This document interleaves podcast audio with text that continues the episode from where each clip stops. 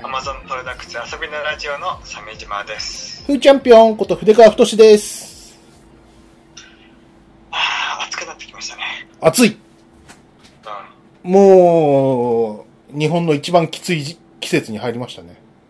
なんか30度ぐらい超えてたって、今日。うん。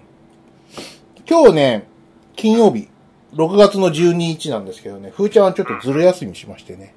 あ、そうなのうん、そうう。そうそう。休もうと思って。うん。お腹ペインなんで。あはい。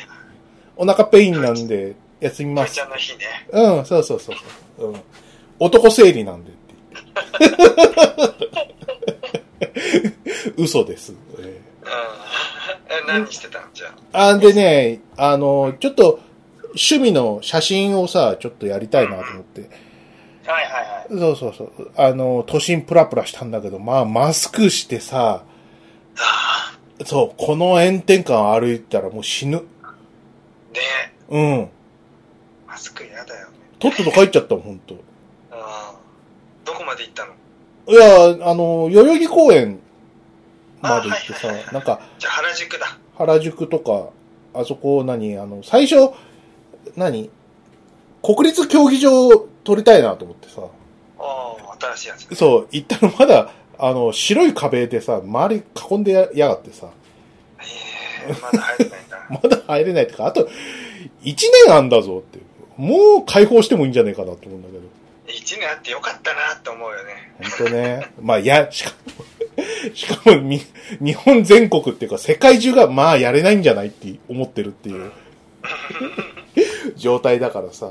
で、早々に諦めてさ、あの、プラプラしてたんだけど、まあ、プラプラできる、ああれ、あれじゃないですね。温度じゃないね。ああ、暑いもんね。うん、もう疲れちゃったから、とっと帰帰って、帰ってきちゃって。うん、ねえ。僕は今日から有あの有給消化ですね。わーい、やったー。鮫島さんは会社を辞めると。えー、やめっと、た。辞めたんだね。グイッえと。ー、はい。 おめでとうございます。いや、終わった。よかった。もうあの、めんどくさい。めんどくさい。ちょっと、ちょっとこれ先行き怪しいし、なんか仕事もちょっと、なんかモチベーション維持するのそろそろ無理っていう環境で疲れてきちゃってたから、はいはいはい。本当に仕事が嫌になってたし、ちょうどよかったよ。うん。本当ちょっと体に体調に影響するから拒否反応が出てた。なるほどね。だから昨日は車で渋谷まで行ってうん。うん。で駐車場に止めてオフィスが入ってるビルのねうん。でそれすぐ上がって誰もいないオフィスの電気をつけてうん。で一人でこう備品は備品でまとめて私物は私物でまとめてうん。掃除して返却場所にい全部戻してゴミを捨ててとかやったら2時間ぐらいかかったそっか。結構あったね。私物あ。うん。あ普通だったらさ退職するとか分かったら徐々に荷物を持ち帰るっていうのやるでしょうん。でもこコロナウイルスのことがあったからある日突然会社に来れなくなるのうん。だからさそういうこう計画的なこう片付けができてないから分かるわかります。うんだからさすごくこうたくさんのものがあって、うん。捨てるとか捨てない とかもう薄暗いオフィスの中で一人でこう行ったり来たりして当然誰もいなく。誰もいないまあ。誰もいないんだけど一部総務かなんかの人はいるっぽくてうん。僕のフロアに突然ガチャッとか入って人が入ってくるうん。それは会議室を使うためにねはいはいはい。それが怖かったそっか。向こうも怖怖いと思ってるよ。なで何やってんだこいつみたいな感じで しょ。うん、退職者の備品を集める場所っていうのが設定されててうん。そこにはもう10人ぐらいも辞めてる人がうん。目標のようにこの ID カードとかが ID カードそれからえー、とペンタブとかを一つのビニール袋うん。ビニール厚手のねうんビ。ニール袋でまとめて置くようにって指示されてるからうん。それと退職者チェックシートっていうのをねはいはいはい。で入れてそれが一箇所に集まってるんだよ10人ぐらいこう見てさあーあーこの人辞めてるとかさはあ、なるほどね。まあまあまあ、でも、よかったじゃないですか。逃げ、逃げ出せる時に逃げ出せて。いや逃げ出すべきでしょうん。うん。沈み始めそうだったしねあでもなそこは本当はいい会社なんだよ現事業部だけなんだよくないのー本当はいい会社なんだって。いい会社なんだよ本当にそっか。透明性も高いしうん。ゲーム事業部だけがゲーム業界のうん。あの不可視勢が集まってきちゃって、はい。そいつらがここの5年間を振り返るとねうん。そいつらが、えー、と管理職になるために似たようなやつらをどんどん採用しだしてうん。え現場が腐敗していくっていう感じ似たような奴らを呼んでくる。やばいなと思ったなるほどな。その中には僕が昔うん。いた会社でその採用を見送った人も含まれてるからはあこの人絶対やばいやつだから採用しちゃダメだっていう、うあ。ん、まんまと取ったんだ。いたそういう人もわあ。なんかすごいなんかふふかしてて、うん面接の時にうん。 「あんたあんたのトップのスタジオまあまあぐらいかな俺の方がすげえけど」みたいなそういうのを面接で言ってる人だったから「はいはいはいはああダメだこの人い。なんでやばいやと、ばい」ってねなんで取っちゃうんだろうね、そういう人。なんかさ、あの、いるよね、たまに。そういう、こう、マウント取りたがり、えうんあの、い、何マウント取りたがりマンみたいな人がたまに入ってきてそうさ。そうそうまあ取り上がりデザイン取りたがりデザイナーねマウント取りたがるんだけども、なんか生活物がパッとしないんで、あの、6ヶ月後にいなくなってましたみたいな人。あれ、なんか、一言でこう説明できる名前が欲しいんだけど。ねなんだろうな。いる、いるよな。別に俺しか見てないわけじゃないよね。えいるいるいるいる一般的だよね。うん。うんそうでその採用する側の人は結構 CG の素人とかだからうん。なんかふドヤドヤにふやふかされるとうん。それ信じちゃうんだよはいはいはい。まともな神経してる人はそんな大っぴらに自慢しないじゃん自分のプロフィールはうん。まあなんか普通ぐらいのトーンで、うんまあこう普通にこう話すでしょ何をしましたこれをしましたぐらいのはい。感じでさそうね。だってさ、そのスキルがあってさ、その、いやもっと別な力を得たいとかさ、もうちょっとスキルを向上させたいって人がさ、まあ、ふかしたりしませんよね。 うんっていう根本的なところですよ。ええ向上心があるんですから。ふかしてんだよ何を、生きがる余裕はないだろうっていうことじゃないですか。冷静に考えてみれば。そうそうね。うん。まだまだ自分にはこういうスキルが足りないから、ね、勉強しながら、ね、あの、自分のスキルを磨け、磨き上げたいんですって人はまともな人ですよ。ええどう、どう考えたってそっちの方が。うんいやーやばいなーっていやそういうやばい人が集まってきてうん。ちょっとまずいなこの会社ってそういう人って辞めないからさはい。せっかく入だんだんそうそうです。せっかく入ったんだから。うん。そうそうそうでこうなんていうの立場を確保して、うんこう自分以外のやつらを養分にして暮らしていこうとししてるわけじゃんはい。だからやっぱまともな人から辞めてくんだよあ、うんこの人いなくなっちゃうのみたいなうん。のを何人か見かけててこれまでにもはい。まあわかるけどっていうわかるけど。ねまあ、そういうこともあって、え。うん。私も去りますね。はい。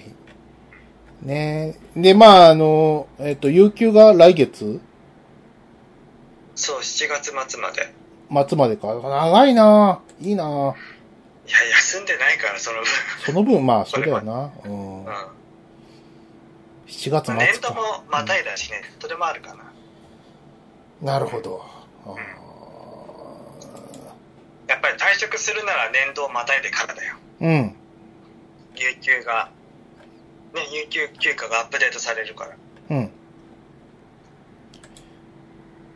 だと思うね。で有給消化の中に6月が含まれていると、うん。ささやかながらボーナスも支給されるしね。なるほど。そうね。まあ、で、鮫島さんは、じゃあなんか、どうなんですか予定的な話をちょっとしてもらえますかね。えっ、ー、とね、もう来週に、まあ日曜日からうん。ちょっと国内旅行に行こうと思って。はい。14日から。そうそうそう。もう県をまたいで移動するのはお咎めなしじゃん、今は。そうだね。うん。じゃあ、行けるよねと思って。うん。で海外旅行はちょっと危ないでしょまあね。うんまずアメリカなんかには行けないよね。熱々じゃないか。てか、今、アメリカ大丈夫なの内戦状態じゃない今。どこまで内戦状態かわかん ないよ。いや、でもさ、派手なとこ、派手なところだけ映してるだけ映で。してるだけなんっていう見方もあるけどさ。うん。ね、まあ国内旅行で、どこ行きましょう、まず。西側行こうと思ってさ。おう。最初の目的はほったらかし温泉っていう有名なキャンプ場の予約が1日だけ取れたほう。これが15日なんだけどうん。ところが数日前に梅雨入りしたよね はい。でやっぱりちょっと天天気予報見ると怪しかったんだよその日のうん天気が、あの自分のキャンプ装備持ってってそれが雨と泥でべちょべちょにしにお金入ってべちょべちょにしに行くとか意味わかんないから、うん。すごいちょっとまあ残念なんだけどそこはもうキャンセルして早めにはいはいは気を取り直して一旦湘南まで行くでしょい。うん。松戸からはい。で湘南に行って次は箱根箱根。いいとこだ。で箱根の次は、えー、と浜松かうん。ハマグリ。それで、えー浜松の次はまだ具体的には決めてないけど西に行くのはその辺にしてうん。次は北上しようと思ってねほ浜松の、えーから上に上がるとどこに行くって多分ちょっと待ってねう。浜松から上。北北に行くとあどうなるかというとそうだね天竜川沿いを北上してう行んく。のがいいのかな、天竜川をそうそうそう、うん、登る。うん。そうするとおそらく陣馬片山キャンプ場があるほいずれう。うん。に行くんだけどもちょっと距離あるな行けるかなそのキャンプ場は予約してない。これはね今年はねもう予約できないっていう決まりになってでも見学はできるうん。超有名なとこだから一応い展望台までは行ってこようかなと思っうーん。てそのままあーうまくいけば諏訪湖の方まで行きそれでそうね秩父の方まで行ってうん。で川越とかあたりのお通過しつつ家に戻るとかいいんじゃないかな車旅行でしょ車車ああ。まあ、なんだったらあれだもんな。スペシアで寝泊まりできるもんな。うんうわあ、いいなで比は較い的ね今い旅館も空いてるからねそうね。どうもそんな感じがするうん今、泊まり頃だと思うよ。うん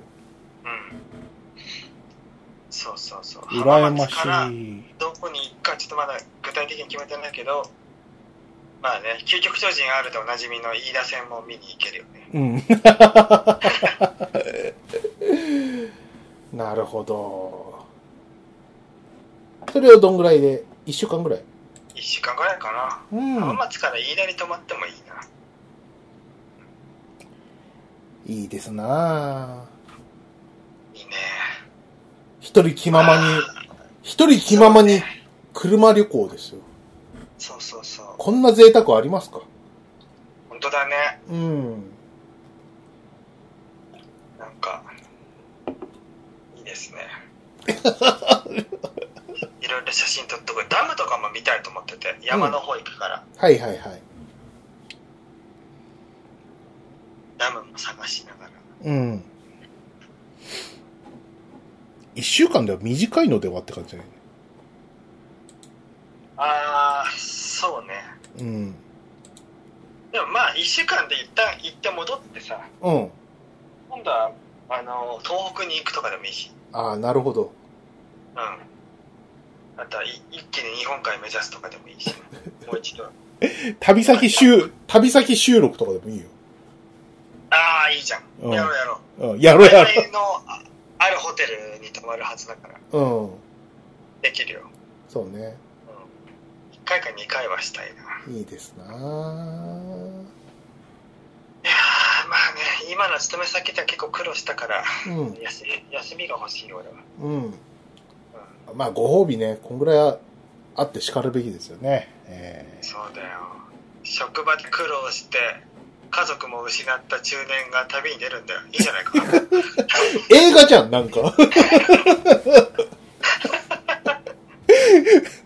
職場で苦労して、えーし家族を失った中年男が、ね、軽自動車に乗って旅に軽自動車に乗って、ひょんなことから、ね、あの、記載に巻き込まれるみたいな。マジでいいねミッドサマーになっちゃうか、なんか奇妙な共同生活がうん始まる的なやつ。うんああ共同生活するんだねそうかまあわかりませんけど、えー、ねえ。そっか。まあ、先まで行って名古屋行くってのも楽しそうだな。ああ名古屋そういうのもいいねねえ。うん。名古屋まで行っちゃったこと戻るのが大変なんだよなそうか。いやでもありかもね名古屋ねレゴランドとか影響してないかやってんのかな、今な。レゴランド冷やかしに行ってうん。で北上して飛騨高山に行きえ富山能登半島とかね行ってもいいかもしれないそう東尋坊ってどの辺だろうどこだわからん。東尋坊タワーっていうのがある日本タワー連盟に加入してるタワーで、日本タワー連盟に加入してるタワーの中で最も低いうん。 東尋坊タワー。なんか、あれだな、なんか伊集院さんかなんかが、少子体かなんかやった時に行ったかもしれないやつ。うんマジでいや、行ってないかな。自殺の名所でもあるんだよそう、東尋ホッ坊プ、ステップ、東進、東尋坊って、やってましたよね。え出ましたねー、少子体がね。えホップステップ東尋坊あー東尋坊目指しちゃうーうん。なるほどな東尋坊タワー、どれうんうんううん。んどんくさいタワーで しょ地上、地上55メートルからの眺めを堪能できるんです。低くないうんそうなんだよえひえタワーっていうぐらい低いからあ、でもね、タワーにしてはあの、展望台のせり出しがでかくて楽しいね、これ。まあ確かにねううん。ん展望台の面積は広いのかなごぼっとこう、外側に出てるからね、見晴らしはいいかもしれない。 Google マップで東尋坊タワー選ぶと全部天気悪いんだけ ど写真が不穏だなうーん。東尋坊まで行くと、うんまあだから浜松名古屋で、えー長浜かなちょっと一箇所経由してると遠いかもしれない、東尋坊すごい、でもそう建物的にもかなり、あれだよね。ヴィンテージなものっぽいよね。ヴィンテージだと思う行かないと多分クローズしかねないんだよねこういうとそうこかって。うん。だからさあのあ、もしもしあもしもしうん。何なんはかいチンスポットをまとめた本とかさ、はいはいはい。ロ新日本機構東日本編とかさうん。昔の本取り出してきたんだけどさなんか全部古いんだよそれがもうもうないやつとかもほ多いしで半分ぐらいもうないんじゃないかなまあ、そそういう運命にあるところを選んでるからな。まあ富士ガリバー王国とかもうないしね、うん。うん、廃墟だしいや、でもすごい、豊島園がなくなるんだぞ。驚いちゃうよね。あ豊島園も行きたいね今日のニュースですけど。豊島園行きたかったな結局一度も行ってないまま閉じちゃううん。ねそうだな。豊島園でも別に今に始まったことじゃないよね結構前から閉じる宣言はしてたよね去年ぐらいに不穏なニュースがいっぱいあったんだよね。豊島園。なんか、計、計画閉園みたいなことをやろうかとかさ、いろんなこう、あれはあったんだけど、うんぴったり8月、7月末かな。7月末で閉園って今回決まっちゃったみたいなん行で。きたいなうーん。えどうよー、筆川何奥さんと一緒にああ、そうね。おデートしちゃううんうんうんいいんじゃないいいなぁそういうのもありだよな。でも全然、俺も、奥さんもあんまり興味がないんだよな豊島園に。もう写真撮ろうと思ったら結構こうなんか被写体はいいのありそうじゃんうんそうね。あ、写真、写真目当てでもいいかもうな。んねうんもうね老朽化しているとも言われてるしねいろいろそうだね。豊島園滅ぶの残念だねっていうか遊園地がさ、うんもうないじゃんうん。 2000年以降さどんどんなくなってってないこう神戸ポートピアランドとかさ、うん。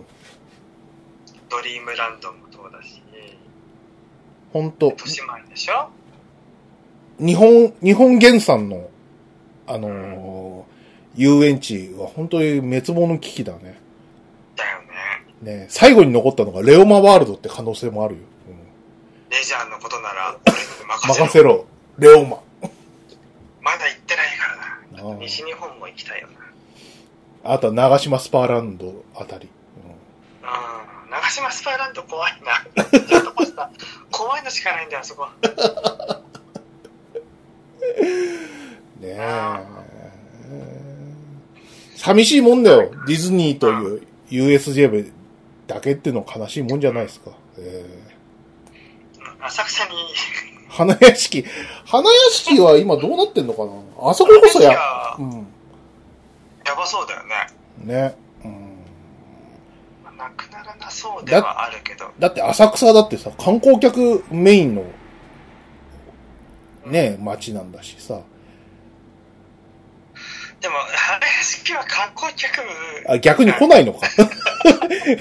インバウンドできるのあそこイン、インバウンドれないよな。なんだここはって話じゃないああとさ俺たちが行ったとこだってさ、うん荒川遊園もああ、そっ今か。改造中だからねリニューアルするんだよあれいうずれ、ん。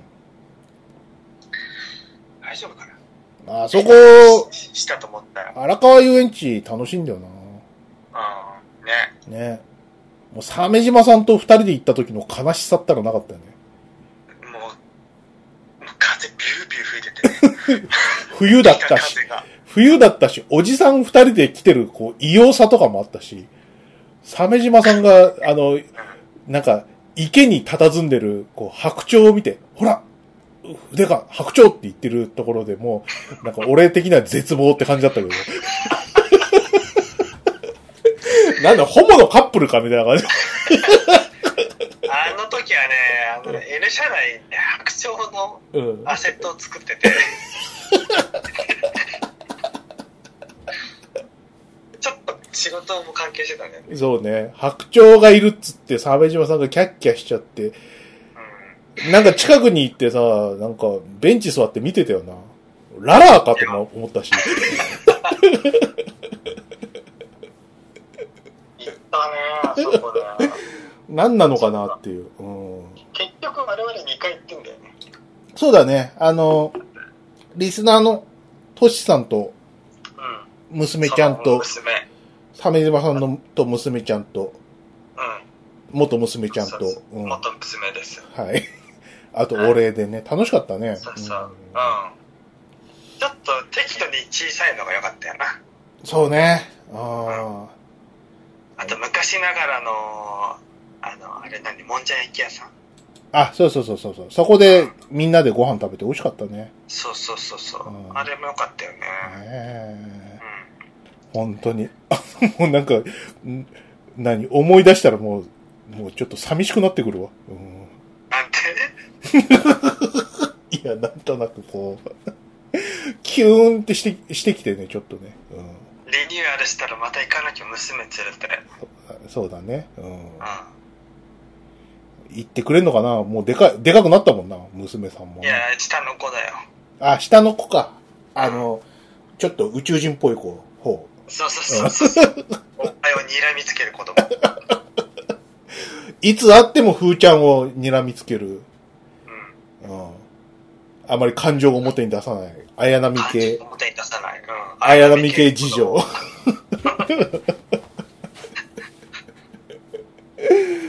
ねえ、いくつだっけ4歳だね。 4歳か。あーじゃあ行ってくれんな。うん、うん。言ってくれるといいな。そうですね。はい。まあそんな、まあコロナ、コロナでこんな、ねえ、あなんかいろんなことが起きるとはって感じ。あの、大阪もさ、あの、ズボラ屋が閉店とか、ああ、い行ったことない、あそこ。行ったことないけどさ、なんか、いやたらと有名じゃない大阪って言ったらあそこら辺映し出すからさ。確かに。だってさ、ストゼロの背景にもなってたもんな、な新世界の。ねえ、うん。うん。就職してからやっぱ見に行くよね、あそこはね。行く行く、うん。スパーランドとか、まだあったじゃん。うん。スパワールド、スパランスパワールド。遊園地、遊園地もあったよね、あそこ。ド。うん。潰れたけど。ねあ、でも、インバウンド、それこそインバウンド影響でかいんじゃないうん。あそこ中国、韓国のお客さん来るでしょ。そうだよ。ねたくさんいるよ。串カツ食べに来る。え。ね俺らが初めて大阪にせ住み始めた頃よりもだいぶ賑やかになってるよ新世界はえ。あ、そう。うんまあ昨年末行ったけどさうん。もう串カツ屋さんがちゃんとこう観光用にそのリニューアルされた串カツ屋がいっぱいあるあ、そうなんだ。あ、じゃあ適当にて計算してないのもう。適当に計算してないと思うマジでうん串カツって適当に計算するもんじゃないのあれ。あの俺がよく行ってたローリングストーンズのポスターが貼ってある店はうんノリでやってる、うあそこはまだあった確認したけどん。そ多っか分。今もうん。ノリでやってると思う毎回ちょっと安すぎませんかってなるとねなるよ。うん。うん まあ、それ以上に原価が安いんだろうけど。うん。これビールの値段入ってねえなみたい なちょうどビールの値段入ってなさそうなんだけどねまあ、川さんあれですよまた大阪も行きたいじゃないですかえ。まあ、行きたい行きたい。うん。あのちょうどほら、あの、ブッチョさんのクラウドファンディングもやったしさ。あ俺もやったやったあ、やった僕もな、もう一日刺激できる券みたいなやつなになに1万円のほら文直君を一日あのなんていうのね、すもう、好きにしできるやつみたいな。そうそうそうそうそうポケモンにできるや つあったからうん。 ブッチョさん、ブッチョさんがポケモンボールみたいな体なのに。 ねえ。あ、なんか、なんか食べてきてほしいとか、そんなかやつ、命令できるやつだよね、確かね。うんうん。ね我々も大阪行くべきですよねうん。久しぶりにそうね。いや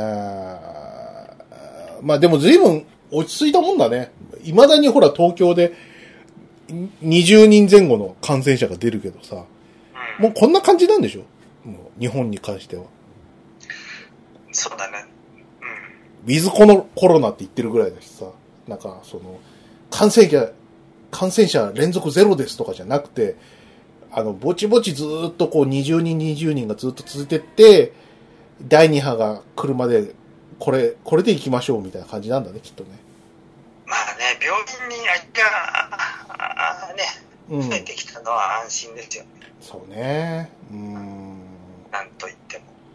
いや、まあ、ふーちゃんほら、すもうあの、解除後からすぐにもう、出勤してますけどね。もう徐々に人が増え始めて、もう今週の水曜日ぐらいにはもう普通の満員電車でしたよ。ああ、やだやだ。 うん。ああ、やだ。もう、電車はやだ。もうリモートがいいよ。でもさ、電車もさ、あの、それこそ緊急事態宣言中とかさ、前とかはさ、うん、もうすげえ緊張してたけど、うん。もうその、何、コロナ後の身の振り方やたらとこう、顔を手に、手で触れないとかさ、うん、あとは、何、黙ってるとかさ、うそういうのも、もう定着したしさ、みんな喋ってるやつなんかいないんだよ。いないしさ、ん。電車の中でこう、クラスターが出てないっていうことももう分かったし、うまあそんなに気にならなくなってきたかな。ん。感染する人たちってみんな風俗でしょ夜とか言われてるけどね。うん。歌舞伎町がいっぱいいてさ、うしかもなんか、今、何、歌舞伎町がリアル竜が如くみたいになっててん。。なんか盛り上がってるみたいだよそうね。そうそな。うんだっけスカウト狩りだっけやさぐれスカウト集団バーサス、えー、ヤクザ連合っていう。怖え光栄クエ、こ半グレか。半グレ、ー。ハングレ。半グレスカウト集団って書いてあったかな。うんねえ、まあそんなんもああるからさ、もう今、怖いよね。歌舞伎町近づけねえよ。うん歌舞伎町で半、その日の半分ぐらいのさ、あの、感染者が出てるっつうんでさ、まあ、銀座とか、そこ、その周辺の、夜の街の方はさ、もう、とばっちりですごいヘイトが溜まってるみたいなね。歌舞伎町に対して。うん。いや、もうトラブルしかないもんね、あそこ。うん。ほんとね。いやいや、恐ろしい子って、本当に。うん。ううーん。ん。ね、あとはあれですかね。どうしましょうか。PS5 うんうん。発表されましたが、サミーバさんどうですかゲーム系ポッドキャストとして。これは話しとかないとね。はい。まずハードウェアの外観うん。や仕様からは見い。ていくのがいいんじゃないうんあのー、えっ、と、蓮舫を大きく取り込んだ。 ね。うん白っていうね、うん。待て待て待て待てって。え白のハードってほら、もう忘れたのかお前 らって。セガとかえ。、うん。あとセガとか。あとセガがそうだっただろうって。セガは最初はグレーなんだよ。セガサターンは。うん。あ、セガサターンはだからギリセーフじゃん。その、うんドリキャスってことでしょ。うん。そう、ドリキャスト、セガマーク3とか。うーんまあ、サターンも、 360もこ後半はメインカラーは白だったからな。白。白ハードは負けハードなんだっていう説があるじゃん。はい。そうね。で、今こう PS5 は白でやってくるわけですよ。うん意欲的だよね。そんな装備で大丈夫かってなるよね。はい。そうね。で、ほら、今回の、あのー一番新しいこうハードウェア的出来事といえばディスクドライブを最初から搭載しないっていうバージョンが出るさ、はい。ありますよね。そうですね。俺はすごいこれ賛成なんですけど。あのーなんか 4K、ブルーレイとか見れるっていうんだったら、ディスクドライブ付きもなくはないかなと思うんだけど、あのーうん。もう、今ほら PS4 でゲームやっててさ、うあのーディスク使わないんだよね。ん。 使わないね。そう、困っちゃってて、あうのん。、中古で買ったさ、スパイダーマンやりたいんだけど、うんディスク入れるのめんどくせえなとか。あの、そうそうそうそう、昔のプレステ2の頃までってディスク入れたらそのまま遊べたじゃない。うん、ディスク入れてから遊び出すまでがまあ5分以内だったけど、うん。プレステ3になってからディスク入れると、こうビーンとガチャーンとかつって、うんインストールしますって。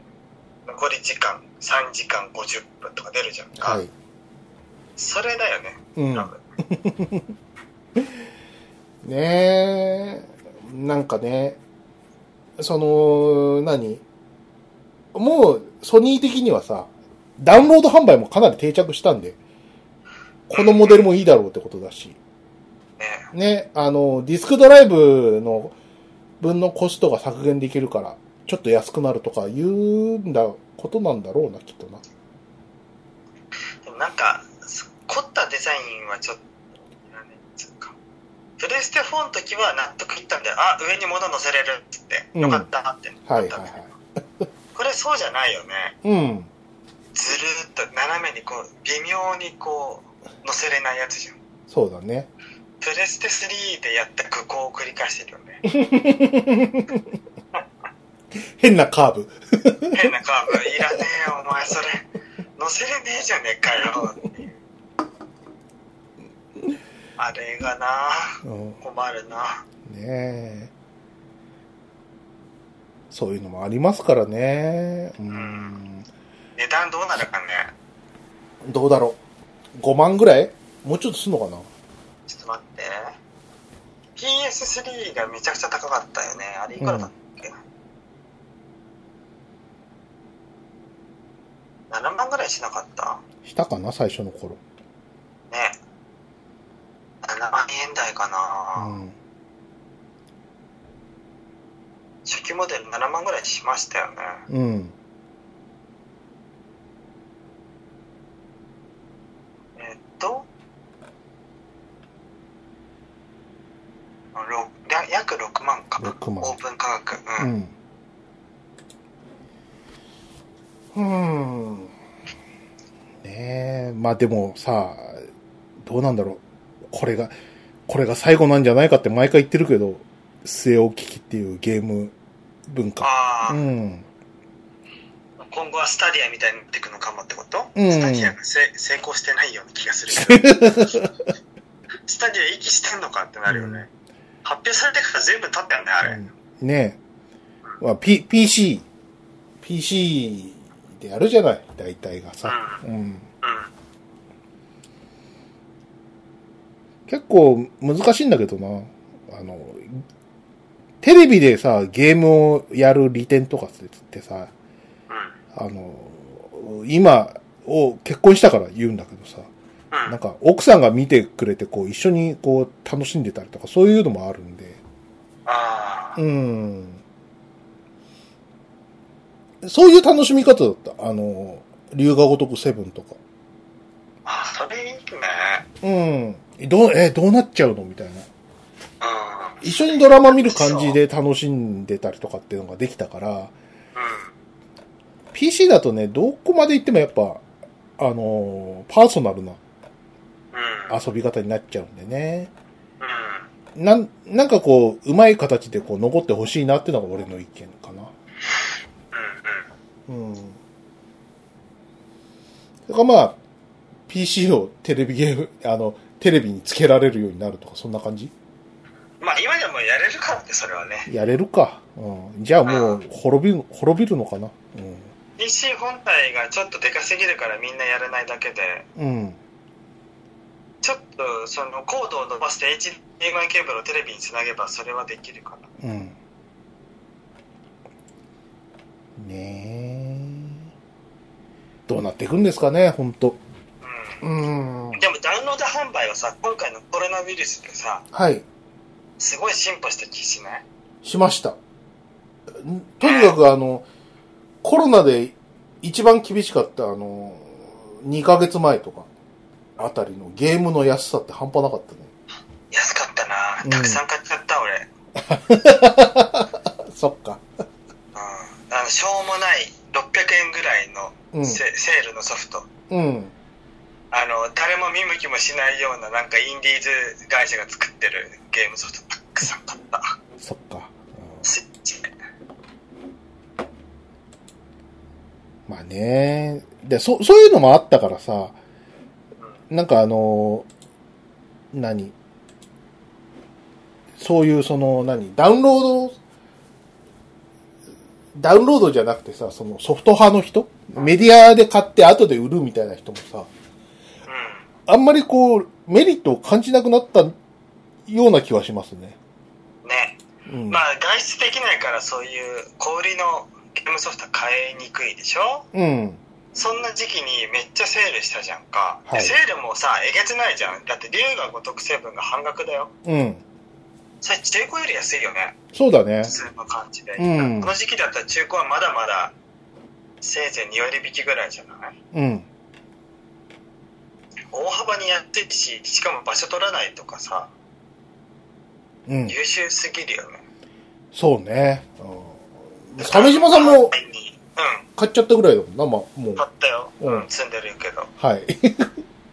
いいよ、いつかやってくれれば。えなんかねそうそのダウンロード販売の安さがえうん中古市場を上回ると、これはすごいことが起きたなってな、なるね。中中古市場が死んじゃった後にダウンロード販売はまあ値上げするんでしょう けどまあ、歴史の必然としてね、やっぱその、そういうこう商売相手がいなくなった途端に高くなるっていうのはまあ仕方ないことですよ。かもだけどねねえ。ただ一気にこうダウンロード販売に対するこうハードル下がったようん。リンクフィットアドベンチャー買う時ももうメディアで買わなかったあ、本当あ、買ったんだ。あえてダウンロード版を任天堂のこう公式ストアからでうん。でリングだけが届くっていうスタイルにしてうん。なるほど。リングだけ届くになるんだ。そうそうそう、へえ。まあでもさ任天堂スイッチのソフトの入れ替えマジめんどくさいじゃんうん。ちっちゃいからあそうそうそうそうそそれがあったらさ多分リンクフィットしないなと思ってう。わかる。うん。うん俺もあの、ゼゼルダさ、そカセあの、何、ソフトで買っちゃって後悔してるもん。だよねわかうんるそうそうその感じその感じううんんあ買っとけば、あダウンロードで買っとけば入れとけばたのになーなんつって。そうそうそううんいやスイッチは特にそれが強くないうん。絶対ダウンロードしかねえわって64ギガなんか使い切らない平気平気と思ったけどもうない からマイクロその SD カードはそうだね。うーん。いやーあ、そうそうそうそう。スイッチで思い出した。あの、遊びたいじゃん。お出方それ好きだよね DS の時もすごい聞いてなかったっけそう、あの、DS の頃の、こう、良さ、いい思い出が俺を遊び対戦好きにしてるんだろうけど、うん買いましたよ、今回の世界の遊び対戦。あれ PV 見たけど面白そうだねうん、便利そうそうそうそう。世界の遊び51か。これね、えあのーダウンロード版で買いましてね。うんあの、まあ、やってないゲームも結構あるんですけど、例えばあの、51番目の、あの、ピアノとか何していいかわかんねえし。ピア、ピアノ弾きましょうだって。嫌だよっていう話じゃん。ピアノ弾きましょう うん。だ、だけど、あの、あとは何例えばゴルフとかビリヤードとか、なんかミニゴルフ的なやつが入ったりするんだけど、でも、これってこう、なんか、なんかテーブルゲームじゃないしなとか、あと、俺はこれはないって思ったのがね、シシックスボールパズルっていう、うんなんかあの、パズルボブルの上下逆みたいなゲームあるんだけど、うんこれ完全にビデオゲームだから、世界の遊びに入れていいのみたいな。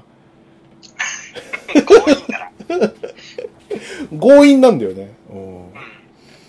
そう。だからね、まあ、全部はやってないんですけど、今のところね、一番お気に入りはね、51個の中の、一番好きなのはマンカラですね。ああ、学童保育の子供たちみんなやってた。あ、そう。うん。俺今回初めてやったんだけど、すっげえ楽しいな、こね、れ。うん。やすっごい流行ってた。っぱり。子供にルールを教わったけど何し何言ってるか分かんなかった。 ちょっと俺も買おうかな。これはね、なんかアフリカで生まれた世界最古のチークゲームえで、えっと、上と下で、こう、自分の陣地があって、そこの穴に、こう、ビー玉が入ってるわけですよ。うん。で、これをこう、えっと、反時計回りかなに、こう、一個ずつ置くことで、こう、自分の陣地にビー玉を増やしていくってやつなんだけど、はいはいはい。あの、ワンプレイがね、多分、5分以内ぐらいで、超奥深くて、へえ。アフリカすげえって思った、うん自分の陣地に、のどこにこう、なんか、何、石を貯めるかっていうのもすごい、場所取りが重要で、で、それをどうやってこう相手側に邪魔をするかとか、うん。あと終盤だと、あの、自分の陣地に入った、あの、ビ、おは、おはじきっていうかビー玉はさ、あの、全部自分の得点になるから、うんうん。あれこれ不利なんじゃねって思っても、あのーゲームセットになった時に自分の陣地に弾があれば自分のその得点になるわけよ。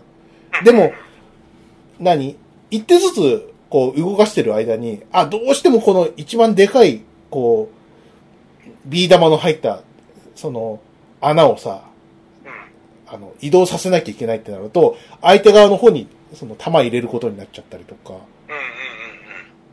すごい奥深いよ。うん。ああ、やってみたいね。面白い。うん。あの、アフリカすげえって思ったのと、あと一番俺、これお前どうだっていうのが、ナインメンズメモリ、あ、ナインメンズモリスか。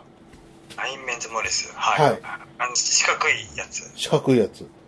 これなんですけど、あの、ローマで、ローマで考案された世界最古のボードゲームみたいな。うん。最古系のね。で、おうなるほど。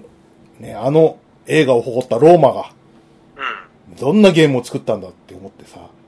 うん。やってみたんだけど、やってみた結果ね、お前、ちょっとローマ人ちょっと来いっていうクオリティですげえ難しいんだよ。あのー四角で、こう、ま、玉が入れられるさ、穴が、いくつぐらいあるのかな ?4、6、6個ぐらいあって、それがこう、三重になってて、同心円状にそうですね広がっていく感じ。そう。んで、対角線には移動できない、この弾をさ、その、三つ揃えると、相手の弾を一つ減らせるっていうほう。やつで、ね、あのー斜め移動ができないから、その、うん。うん。相手の弾をどういう風に封じるかとか、うん。そういったことがこう、何戦略の肝になるんだろうけど、この、なんつうのかな、三つ揃ったら、ね、相手のその弾を一個取れるわけよ。減らせるわけよ。うん。うん。で、その後に、あの、三つ揃ったうちの一つをさ、移動させるじゃない三、三つ揃ったら相手の弾を減らせる。で、三はそのまま残るわけ。で、次の手で、その三点のうちの一つを別なところによ移動させて、次の手でまた戻すと、三つまたも、揃うから、相手の手を減らせるわけよ。はめ技じゃん。はめ技、あの、初期スト2のあの、竜のしゃがみ壊しみたいな。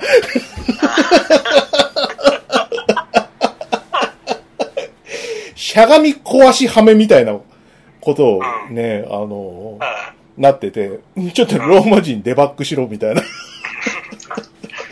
すぐにはめ技が見つかってしまう。そう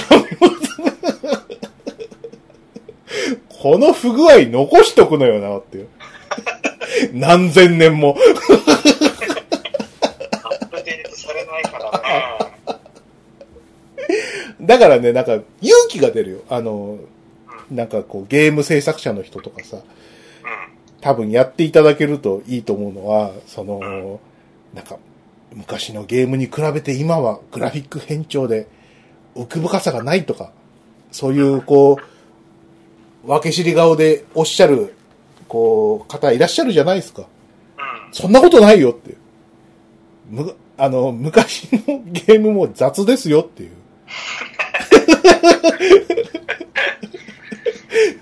残ったのが結晶みたいに美しいだけで、その、将棋とかチェスとかさ、バックギャモンっていうのは、残ったのは奥深いからですって。ね。古いからっつってね、こういうナインメンズモリスみたいなの、何、あの、デバッグなしみたいなゲームは、ちゃんと滅びてますからって。うん。どう見て最近見ないよね。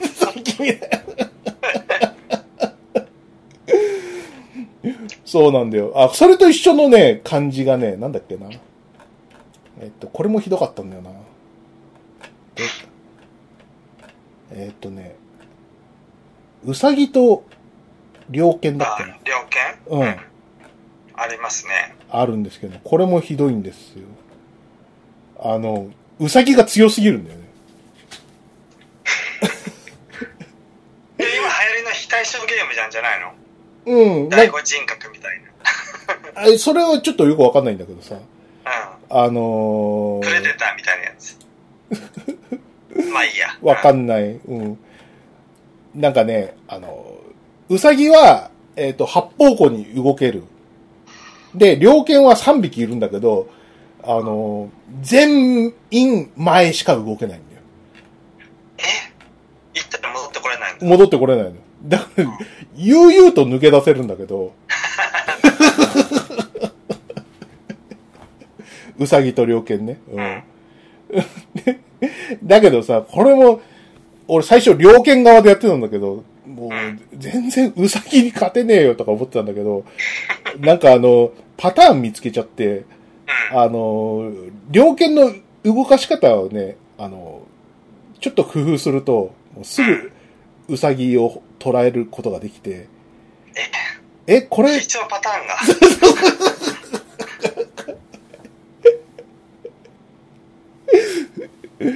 そう、そういうのがあってさ、で、再現性あるかなと思ったら再現性あってさ、ジラ飛んでくるやつだよね。 うん。デバッグしてくださいみたいな。デバッグしてよっていう感じでね、これも浅いゲームでしたね。なんか、ドヤ知識が書かれてるよ。何ホームページに。なんだその昔、フランスの兵士たちが遊んでいただって。本当だ。あ、そうそうそう。こういう豆知識も入ってんだけどさ、やっぱりちょっと命の危険にさらされてるとさ、そういう、こう、細かなところが気がつかないんだね。うんうそうね。この二つはね、結構、俺的にはきつい、きついクオリティのゲん。ついって。うん。そうね。あと定番でそこそこって感じかな。一番やっぱ、あの、気に入ったのはマンカラで、ヨットってゲームもね、結構好き。酔った俺知ってんだよ、これ。あ、そうなのもともとはヤッチーってゲームで、うん。あの、ひょ商標登録されてるからヨットって言われてるんだよ。あ、そうなんだ。うん。ダイスの目を揃えてよ、なんか、役を作ってくんだっけ。そう。で、役、役を、どの役を作るかで、かなりその点数差が出るんで、これ面白いかったですね。父親が好きでさ、子供の時、うん。ししょっちゅう付き合わされてた、これ。ああ、そうなんだ。 いや、結構しんどいな。あんまり好き子ではな供いか。らすると好相当つまんないよ、これ。だよな。うん。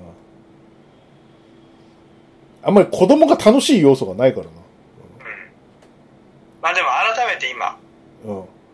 41歳の夏を迎えて今これやってみたい。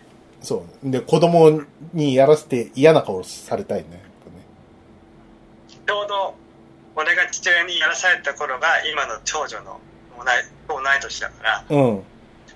嫌な顔されるだろう。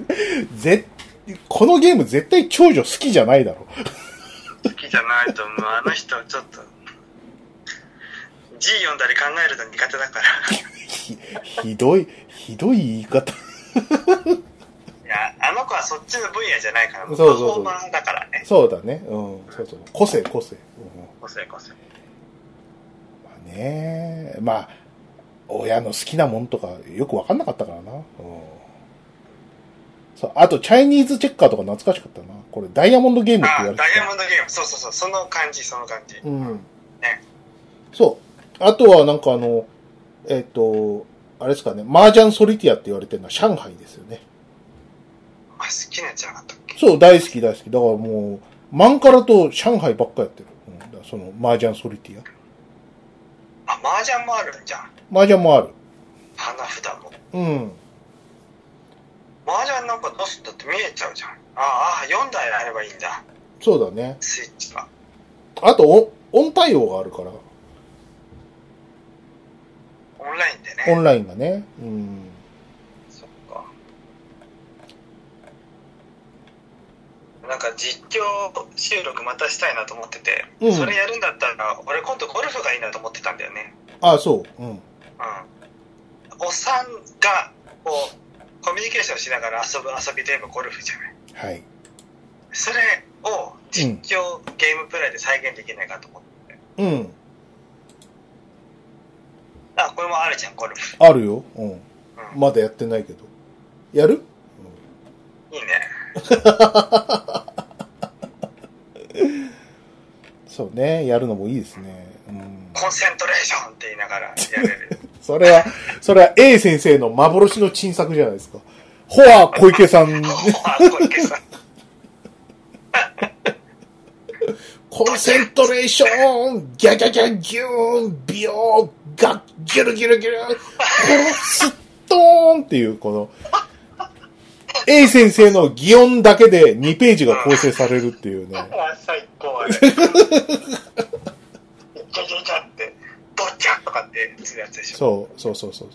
何をしてるかっていうと、 小池さんが、えーっと、ゴルフやってるシーンです。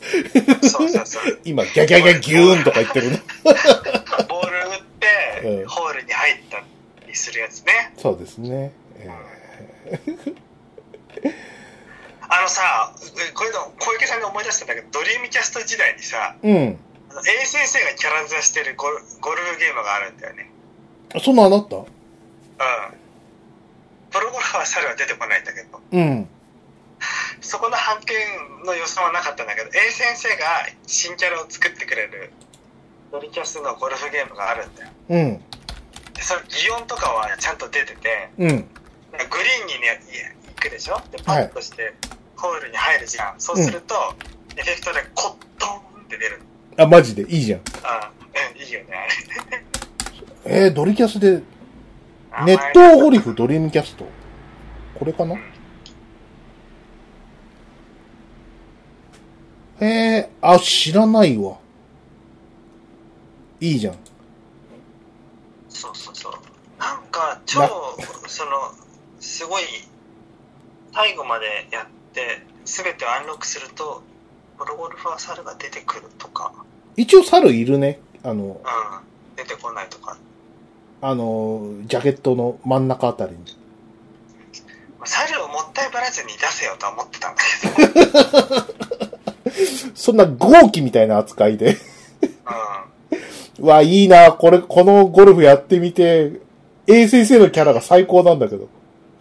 いや、なんか、あの、フォントとかも A 先生っぽいんだよ。うん、わかるわかる。うん。うん。なんかね、すごい、あの、インディアンゴルファーみたいなやつが。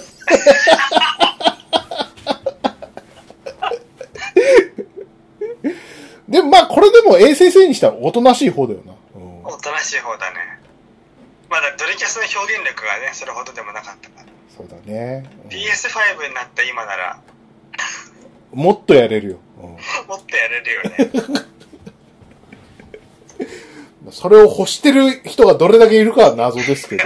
ええそうだよ。あごめんごめん、あの、 うん遊び大全の話だった。いうんや、今ホームページ見てるけど、ちょっとやってみたいのはあるね。うん。キャルムとかやってみたい。どんなゲームなんだろう。あ、俺まだやってないな。それ。なんかおはじきの、インド生まれのおはじきだって。うん。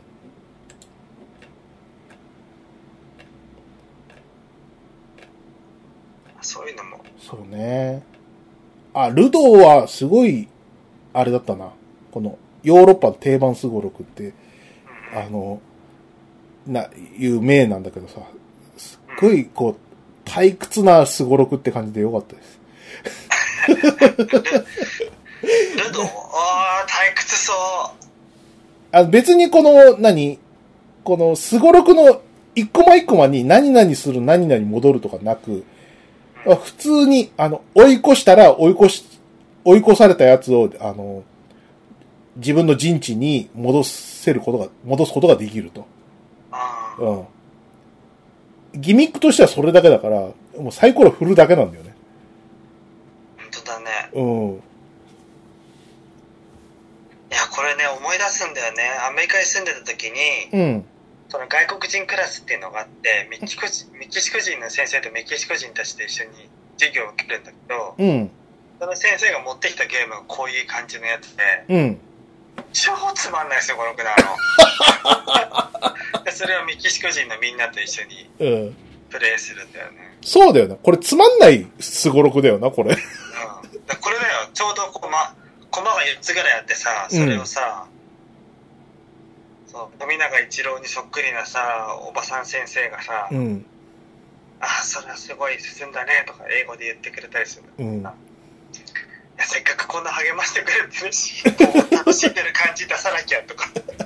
思うあ、まあでも、ね、サイコロを振るだけって言ったけど、一応あの、その、ゴールの方に仕掛けがあって、うん。あの、ゴールのその、何、青い、青いやつうんうん、コマだったら、青いコマ、マスに、こう、配置すると、こう、ゴールなんだけど、自分を追い抜くことができないから、うん。うん。例えば、青い陣地の手前の方で、こう、最初のやつが、こう、うん。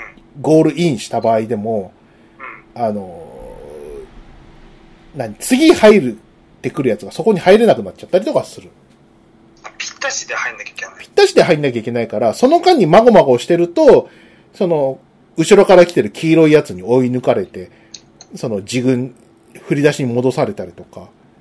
そういうところは、このルドーの面白いいいじゃん。ギミックだと思うけどね。うん。実況プレイしようよ、これ。これ何話していいかわかんない。その、じ ゲームの話では盛り上がらないから、サイコロしながらこう、駒を進めつつ人生相談とかだったらわかるよ。うんああ、それでいいと思うよ。別にゲームの話する気ないし、うん実況するけど。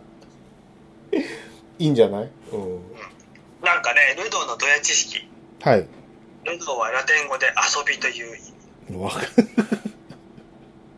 アマゾンプロダクツ、ラジオルドー。うわ、かっこいい。どうよ。ラジオルドー。ラジオルドーの時間です。うわ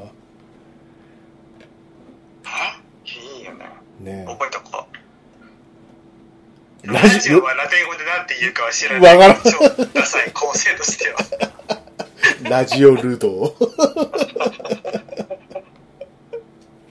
ドヤ知識。ね遊びの、アマゾンプロダクツ遊びの時間じゃないですか。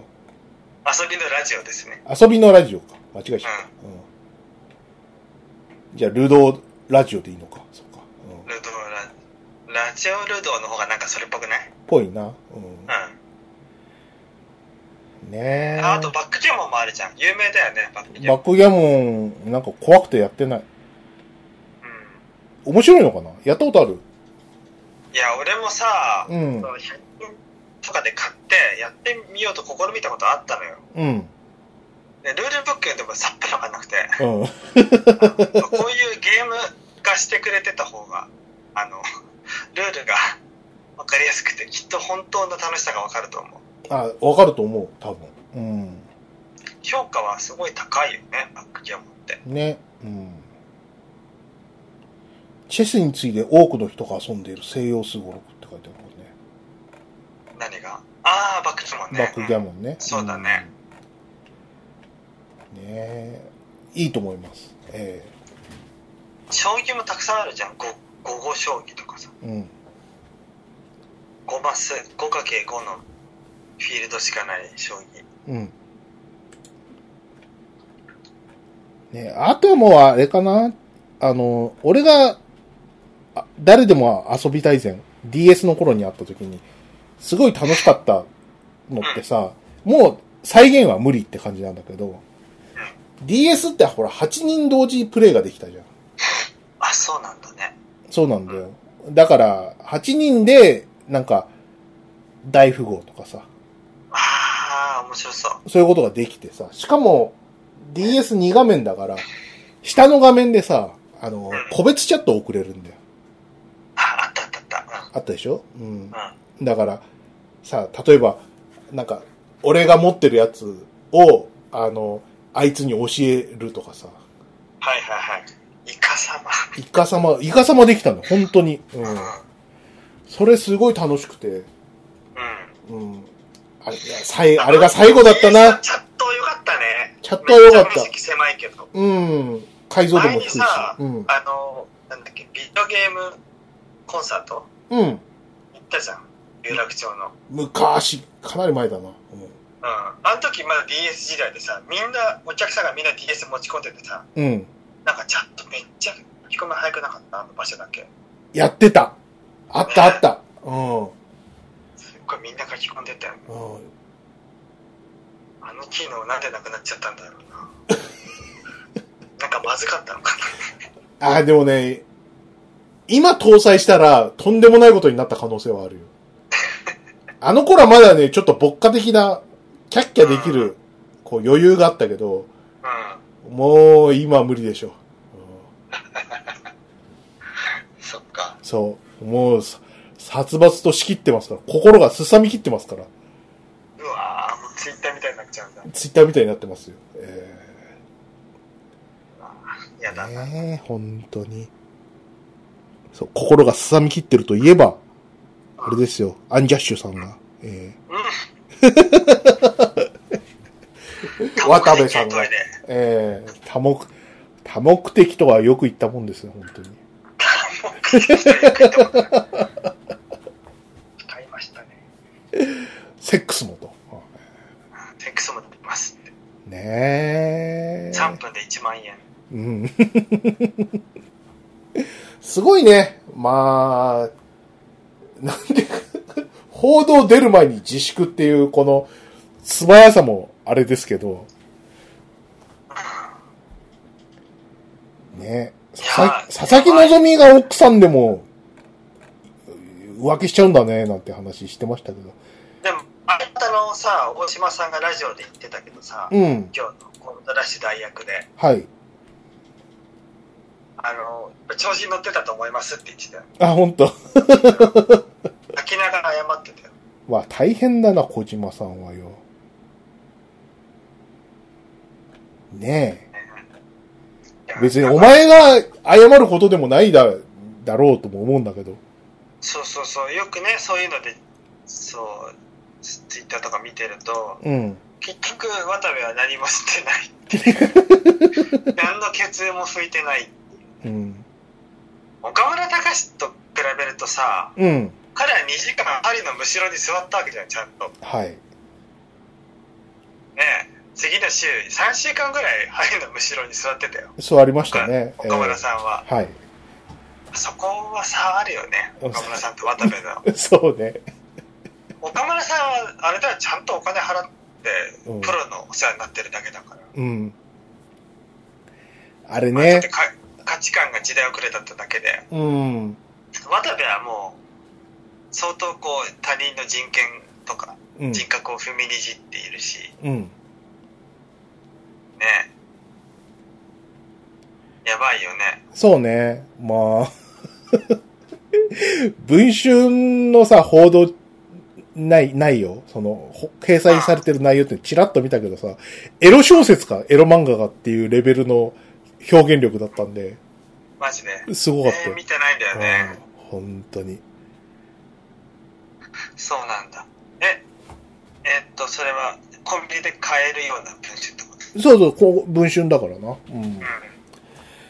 ねえ。でやっぱりちょっとね、立ち振る舞いとして、ちょっと差が出ちゃいましたね。ないないとね。ううんん、出た。やっぱそうだよ。ねないないのさ、あの、うあれもさ、随分こう、何、時間経っちゃってさ、話す機会なかったんだけどさ、ん。うん。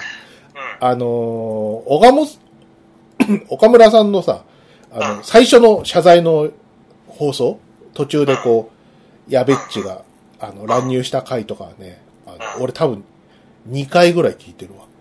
あ、 そうなんだ。 うん。あの、なんやか、ったなそうそうそうそうそうそう。あの、俺、どうもダメみたい。ああいうちょっとひりついた感じって好きみたいで。俺はあんまり、あんまりないないのオールナイトは、あの、思い入れがないんだけど、ううん。だからそういう、なんか、自説でさ、なんかあった時には聞くみぐらいの立ち位置なんだけどね。ん。うん。まあ、岡村さんがさ、こう、何も言えないわけじゃない、その、うん。私の、ね、えーそう。誤った、えー倫理観で多くの人を、うんえー多くの女性を傷つけてしまい、本当に申し訳ありませんでしたっていうのをさ、えっ、と、最初の15分ぐらいで3回ぐらい繰り返すっていう。 これを、これを2時間やるつもりだったっていうういう、こう、破天荒さも良かったんだけど、ん。うん。うん。やべっち来るまではこれをずっとやり続けるつもりだったっていう。 なんだそれはっていう。フィラーかみたいな感じじゃないね え。フィラーだよね。お同じ内容で謝り続ける男のフィラーみたいな 感じなんですけど、まあ、あれはすごい、やべっちクレバーだったのは、やっぱりね、一方的に、こう、う何この、ん。岡村隆史のこう、間違っ、間違ってる部分をさ、うん列挙しててさ、で、うそれをこう、ない、ラジオ聞いてたさ、人がさ、うんもう、俺に言われてるようだみたいな感ん。じいでや、わかるそうすごい凹んでる人が多かったんですけど、まあ、辛辣でしたからね。えねー、凹む必要はないんですよ。あれはもう間違いなく、あの、岡村隆史一人に言ってる、プライベートなしそうだよ、ねあの、プライベートの説教を、み、皆さんにお聞かせしてるってだけの話だから、別にお前に言ってないけど、なぜか傷つく人多数っ ていう。やっぱこう、俺、あの、し、俺2回聞いちゃうぐらい気に入っちゃう理由がさ、その、何岡村さんが、その、何もう50にもなって、その風俗の話がどうとかでギャグにしてるのって、幽霊みたいだみたいなこと言って。幽霊みたいなんだですっていうのさ、すごいよね。ねえ。もういい年のさ、大人がさ、風俗で気持ちよくなった話ってのはもう、な、存在が透明すぎるっていうさ、辛辣。 透明感あるな。と、うん、そうだよなーって。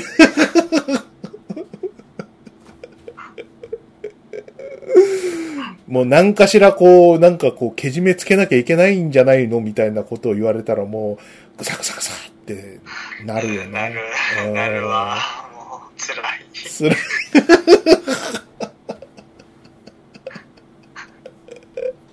ねえ。うんアンジャッシュの渡部さんについてはもう病気なんじゃないかって気もするけどね。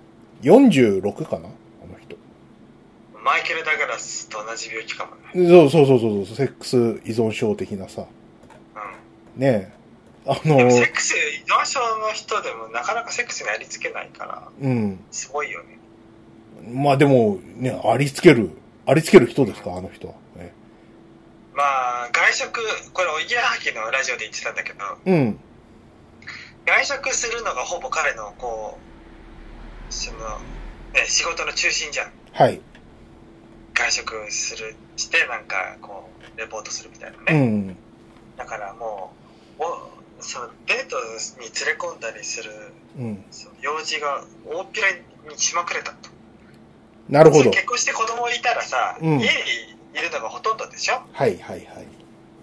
一人で外出するなんてさないんだよ、本来はうん。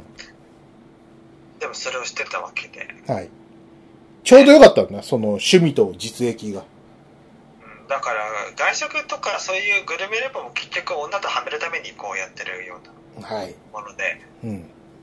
それ考えたらやっぱ岡村さんの方がよっぽどマシなんだと思いますよそう ね。彼は五反田でちゃんとうん。対価を払 ってサービスを受けてるわけですからね五反田で、 ね、そうね。でも、あま、岡村さんに関しては、あまりにもその、なんか女性のトラウマがさ、根深すぎて、本当に、何かしらのカウンセリングが必要っていうレベルですからね。まあ渡部もきっとそうだけどねカだウンっセリてング別な、別なカウンセリングが必要だと思いますけどね。えー今おそらく続々とね YouTube に「渡部の息子 です」って違うみたいなもう出てんじゃないのまあね、あー出てるんだろうね、本当にうん。こう、2番戦時っていうかもう15、6番戦時ぐらいの人がさ、ね、くもうに2周回って面白いとか思ったけどさ、うんもう、誰一人面白くないからな。うんうんまねえ、まあ大変だね。そんなことより、こう、報道しなきゃいけないこと世界に多くねって思うんだけど、テレビは全くやってくんないな、本当に。あよくほら言われるじゃん芸能クソニュースでこう深刻な本来マスコミが目を向けるべき問題をそらすみたいなうんうんやっぱ今回はタイミング的にあのねうん。うん。長抜き問題じゃないのかなああ、よく言われるやつね。うんうんなんじゃないの安ね倍、安倍、やれはいみたいなやつ。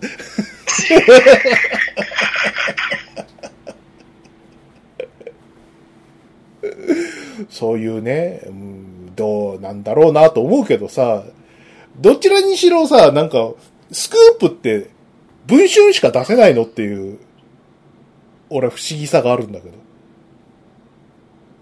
どうしよううん何何なんかさ、あの、もう、テレビとかさ、新聞って、スクープやらなくなったよね。ああ、スクープっぽいのって、まあ、芸能ニュースが今多いじゃない多いけど、でも、何そういう、ほら、外務次官のスキャンダルとかさ、そういうのもあーはいはい文春とかさ、新潮とか、そういうとこがやってんじゃん。新聞はやらない全然。うんやらないね。ね。やっぱりあれはさ、なんうんか、。そりゃ、そりゃ新聞取らなくなるよって思うよ、本当に。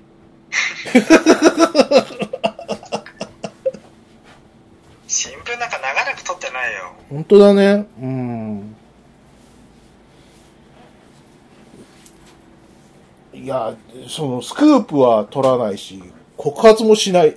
その何、告発もその、そういうさ、その、文春とかの方が早くて、それに後乗りでやるっていうことになったらさ、もうそれは本当に存在価値なく、ないなとは思うね。うん。うん。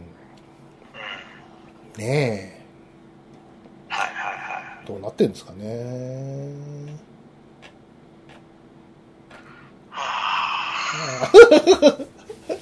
はあ。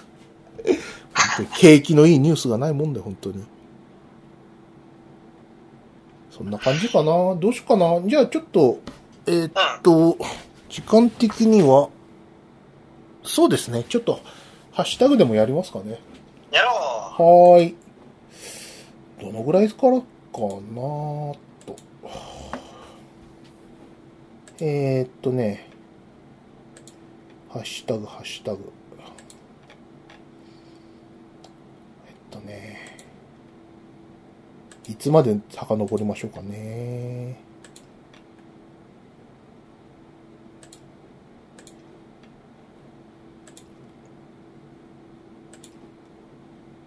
よいしょ。もうね、あの、何ソフビのハッシュタグも混じっててね、探すのめんどくさいんですよ。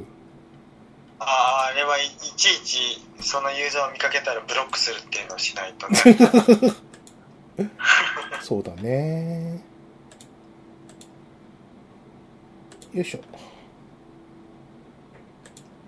ですね。皆さん、本当に、あの、ね、ありがとうございますって感じですけど。何日頃からかな。そうですね。5月30日ぐらいかな。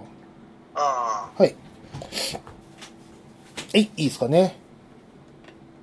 あ、はい。あ、その前、これかな ?5 月27かうんうなん。えっ、と、こんばんは、くげです。アマプロで以前使っていたサーバーのファイルにを覗いてるんですが、2012年の12月のフォルダーにある写真を見つけました。これで爆笑したら子さんリスナーです。ということで、えっ、と、壊れたモデムがね、いやな、どうやったらこんな壊れ方す んの何をしたのねなえん、かプレステ5みたいになってるやん。なってますね。ね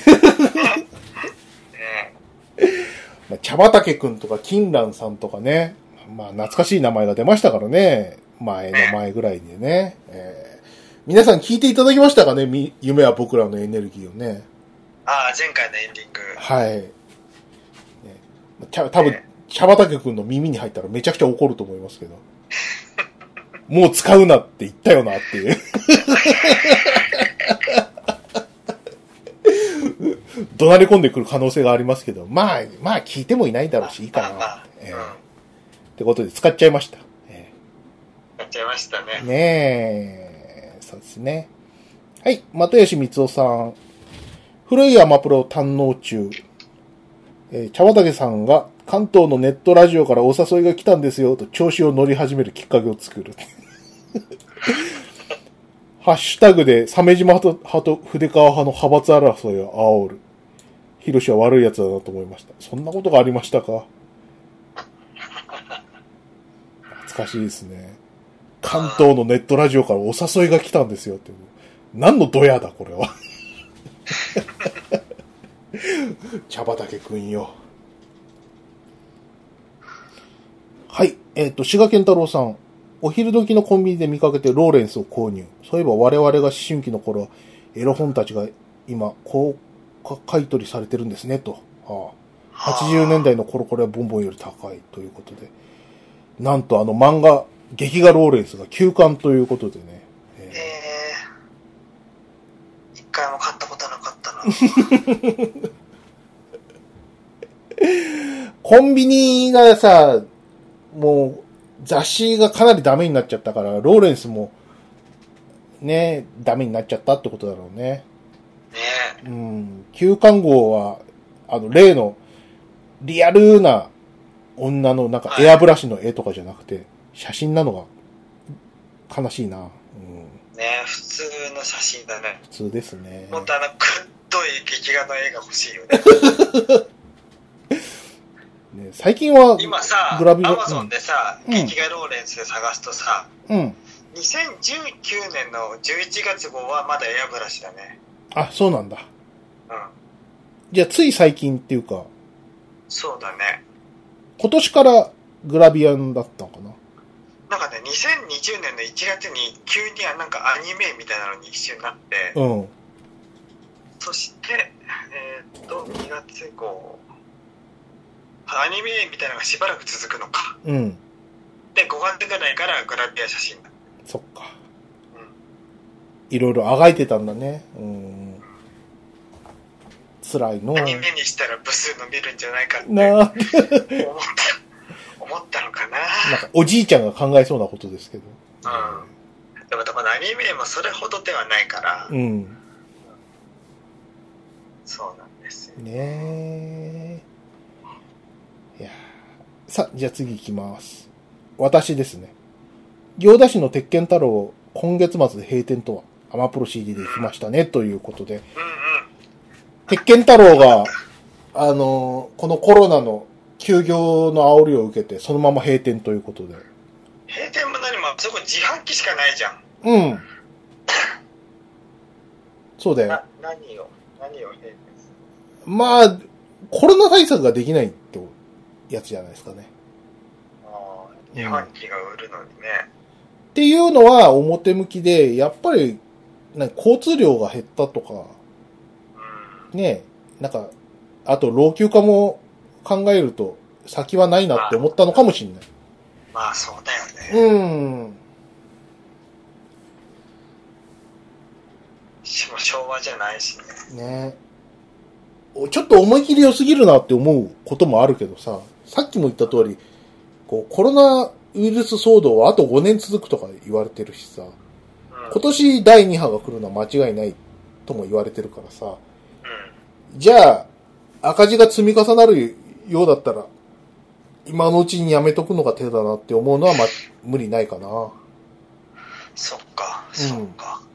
でコロナのと付き合うのには、まあ、今後はなんか時差出勤とか、うん。冬場の空気が乾燥してる季節は、リモートとかみたいな感じになってくる。なっていくのかな。なな、っうんて、言ってくれ、くれだけどね。う言んっ、てくれよ、本当に。冬場外出たくないしね。そうだね。はい。残念です。あの、鉄拳太郎はすごい、雰囲気がとっても素晴らしい。よかったよね、うそん。こは。ね残念です。餃子、ね、ゼリーライ、ゼリーフライよりもちょっと印象残ったもんね。ああ、ありましたね。ゼリーフライと餃子フライは違うっていうね。うんいやむしろその2つメインでいってるわけで。 うん。ねえ、ありました、ありました。はい、次行きます。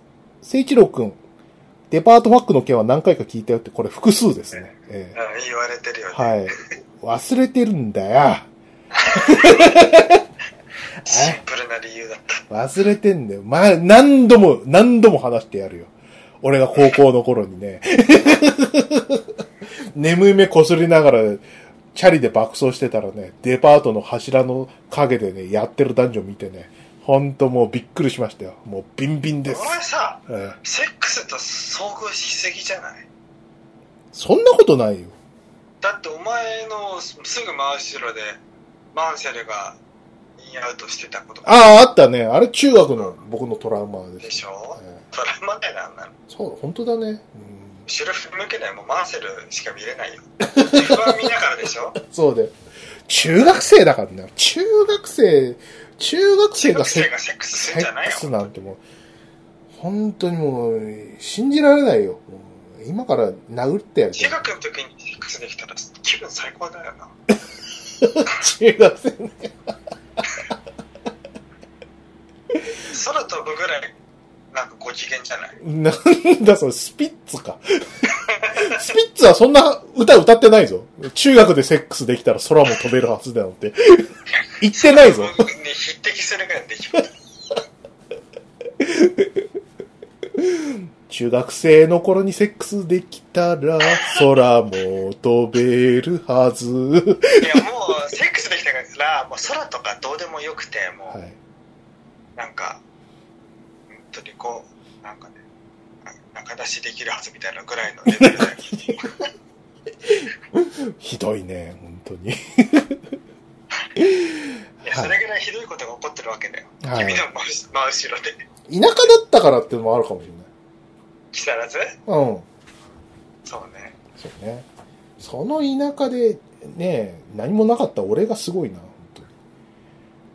一歩その頃俺は男子校にいたからそうね。うん。鮫島さんの男子校の話なんかさ、多分リ、このラジオ聞いてるリスナーの、そうね、8割ぐらいはもう聞いてるけど、また聞きたいだろ、うそうだよん、ねねえ。ルームメイ男子ト、校の、うんあはいはいルームメイトが、ねえ、あの、ちょいとこう、男が好きな人で、夜な夜な、王政を重ねて、こう、そうそう、ガスンガスンしててたとかさ、う何ん、度も Y 下と Y 下と M 山ね Y したと M 山が、お、おうっていう。うんことになってた M 山がうん。 M 山がね結構こうなんていうのかな、90年代にさ、ほら、あの、変って漫画あったの覚えてるやんじゃんで。はい。奥さんのね、えうん。奥先生の。ーはい。あれの主人公の子がみたいな感じの雰囲気とかだね。かわいい。そうそうそうそうそう。ねわ、。かるわかりますよ。だからその、うん。代わりだよね。女の子がいないから。うん。ね、変そのう。うん、は漫画みたいなことが起きてたんだ、俺の上で。い。 ちょっと闇深い ね。 それかと同じぐらい深い。深いよ。う。うんで、鮫島さんは見てるだけっていう。モブですわ。えん。モブですね。えはい。さあ、次行きましょう。ひろしくん。アマプロ624回。リモートワークの良いところは忍者服部くんが見れるという主張。そんな主張でしたっけええええ言ってた言ってた。そうですね。そうですね。服部君は教科書に載せるべき、何の教科か知らんけどって。そう。あの、忍者服部君はいいです。あの、A 先生の、こう、ね。A 先生のアンバランスの魅力が満載なんでね。えいやー、ほんといいよねー。えーでもう、ゆめこちゃんが本当にね、お水の女っぽくてね、最高ですよ。ゆめこちゃんが、ゆめこ、ゆめこちゃんすごいお水っぽくない男振り回す感じ。あーアニメ版でうん。そうなんだ。ケムマキとさ、ケンイチ君をさ、うん。わがまま言い倒すでしょ多分、A 先生、ああいう女がお好きなんですな、っていう感じの。え先生。 A 先生はね。 え先生はね、ほんと食事以外は俗物だからね。食事以外は俗物。 そのおかげであの若さですよ、本当に。ねねえ、素晴らしいですよ。はい。ああ、そうそうそうそう。え先生って思い出したけどさ、うん。時キャスできたじゃん。ああ、はいはいはいはい。うん。あれすごいね。時キャスを丸ごと作っちゃうって。うん。なんか、ほら、時キャスの関する各時キャス漫画家のエピソードを集めた漫画、ブックあったじゃん。ありましたね80年代。はいはいは青っぽい表紙の。い。うん。手塚治虫を太陽と見立ててそれの衛星としていろんな漫画家が回ってる表紙うん。のやつはい。あれの中でさ石森章太郎がさあのこう時朝漫画家の同同窓会を開くみたいなエピソードを書いててさうん。でこうなんかビジネス的に大成功したその主人公がさうん。自分のこう持ちビルのこう地下かなんかに昔その友達同士みんなで暮らしてたさ時朝を丸ごとさ移築してたっていうエピソードがあってさうん。覚えてないあったかな全然覚えてなういんな。あうんっ。たんだよそれが、うんそれじゃんとか思って こそのう前。の「アドマチック天国」でさうんその話、そのあの新築再現された時はその話しててさうん。赤塚先生が水浴びしてたあのスイッチバッグがさうん。あのいめっちゃ音が鳴るあの板張りの廊下とかも再現してんだってそうね。すごいよねうんいいよね。ちょっとこれ行かなきゃ なそうですね。えー、あーっていうか、 あれですよね。あの、時和荘のね、あの、赤塚先生の話は面白い話いっぱい聞きましたね、昔ね。ああ時朝プロジェクトの人たちからそうそうそうそうそうそうそううそう。ん。どうなんでしたっけお、お、オフレコでって話だったんですけど。えあ、そっか。ー、 まあ、なんか面白い、面白いよほら、やっぱ、モテモテだからさ、アンジャッシュの渡部さん的な話をいっぱい聞き聞いたじゃないですか。あこうえ、、試運送の時、ね、新、新嘘の、そうそうそうそう そう。奥さん、奥さんもう結婚してるのに、ね、あの、アシスタントのね、ことこう、えっ、と、物を押し入れでこう、ちょみちょみしてたみたいな話をね。赤塚先生、結局、あし奥さん二人だからね。そうね。最終的に本当すきごいな奇妙な、ね。しかも奥さん同士仲良しという、いや、それぐらいになってみたいね。でっかい男ですよ。え俺の前の奥さんたち仲良くできるかな。いや、無理でしょ。っていうか、前の、前の前の奥さんがどこにいるんだかわかんないんだし。知らない。はい。じゃあ次行きます。はい。えーっと、アマプロ624回、朝から駅弁の本場、木更津。違います。 ファックの話ですよ。えーあ、でも、いまだ、俺ちっちゃい頃はまだ駅弁、あの、本当の意味のやつ、あったなとか思う思い出しました。えーあ、駅弁売りの人がいそう、た。 80年代か。うん。木更津駅に。そう。木更で津、って何線内房線。うーん。内房線はまだね、あの、駅弁売ってたよ、確か。へうん。懐かーしい出な。たんだね。うん。はい。じゃあ行きます。次。聖一郎くん。過去回振り返るなら思い出してっていう。 わかったよ。うるさいな 次、同じく。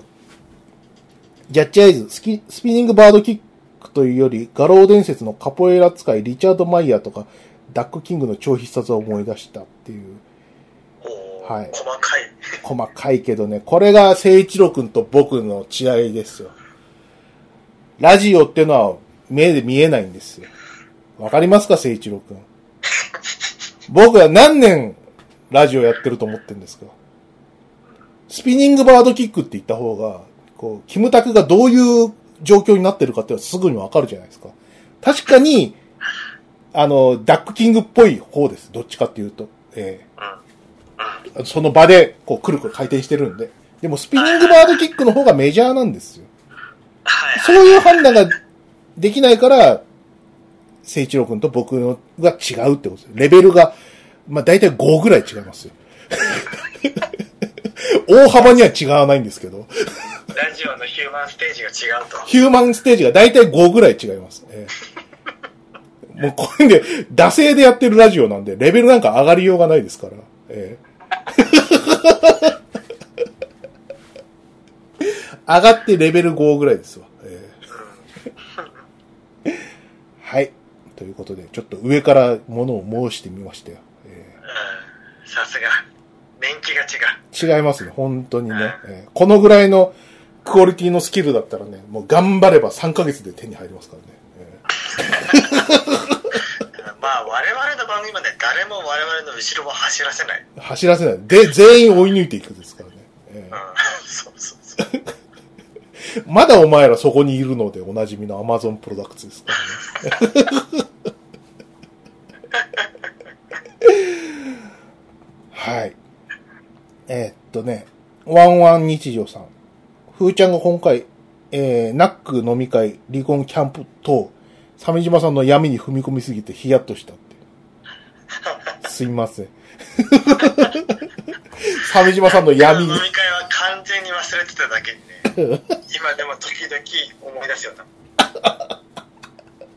ちょうど会社辞める時期とも重なってそうですね。え打ち上げには必ず呼んでくださいねえ何回は言ったねえええ結構、第三者が聞いても重いエピソードだ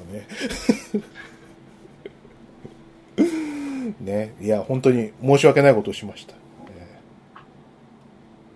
鮫島さんはいはい大丈夫ですか、ええうん。うん俺と東尋坊行くから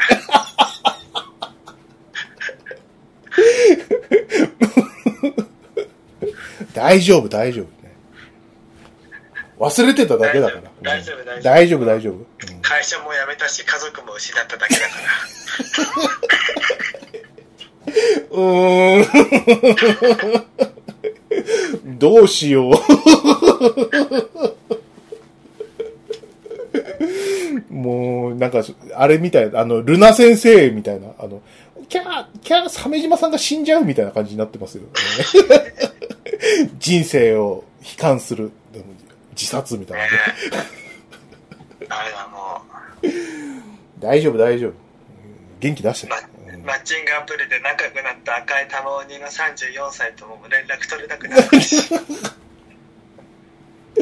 でかいね。うん、赤赤いなんたかあれはでか赤いかった赤い玉鬼の女はね、うん、あれはでかかった、本当、うんコロナだから、ちょっとなかなか、まあ、会えませんねとか言って、街にぶってたら、うん何が正解だったのかねやっぱ行った方がいや良かったのやっぱり行くべきだったんでしょうね、うんコロナ関係ねえしぐらいで、俺は俺にあのお前に会いてえしみたいなうんね、でもなんかさ、そういうので会います会い会いましょうみたいな感じで来るその倫理観を持つ人なのみたいな はここは今家にいるべきでしょっていうさ、はいそういうとこもあるじゃんまあね、うん運がなかった、うん、まあ多分一方その頃別のもっとこう年収の高くてイケメンの人とマッチング、まあマッチングはどうせ何人もしてるからねうんああいう人ってまはいあ、まあ、そのコロナとか関係なしに会いに行ってこう交際に発展してるとかじゃないのなのかなうんへえじゃあ次行きましょうかはいはいカンパーさん夢は僕らのエネルギーわらわらって書いてますね、えー本当にね懐かしい歌でしたからね歌でしたね懐かしい、大した内容でもないんでね、これ、それが 最最高なんですけど、宝くじを買うなっていう歌ですからね。えーあ、もしもしねええああそうね そう、うんた宝くじを買わずに夢を持とうぜみたいなことをうん歌ってらしてね、本当に、はいって感じの歌ですからね。はい俺も宝くじ買おう、うん茶畑が言うぐらいだったら、じゃあ買おうってなるね。うん、はい、あと、この人新しい人かなシャオリンシャオリン。シャオシャオリンシャオうリンん、わかんないけどうん。シャオリンさん。2年ぶりぐらいにアマプロ聞いたら、鮫島さんが離婚しててびっくり。ああ、2年ぶりに復帰してくれてありがとうございます。ありがとううございます。2年の間に何があったか聞きに行ってきいや、こまっす。ちも聞きたいですよ。2年の間に何何があったんですかって。急に聞かなくなってる2年間、一体何があったんですかあ、でもラジオを聞かなくなる理由とかさ、そんな感じじゃないちょっとこう、生活リズム変わったとかさ、ああ、わかるわかる。そうだよね。そう。あんまりね、なんか嫌いになったから聞かなくなったってラジオ番組、俺ないですよ。うん。うん。そう、そうだよね。まあ、うん、まあまあ、あれかな。もう随分聞いてないし、まあ、いっか、って感じで聞かなくなっちゃうんですよ。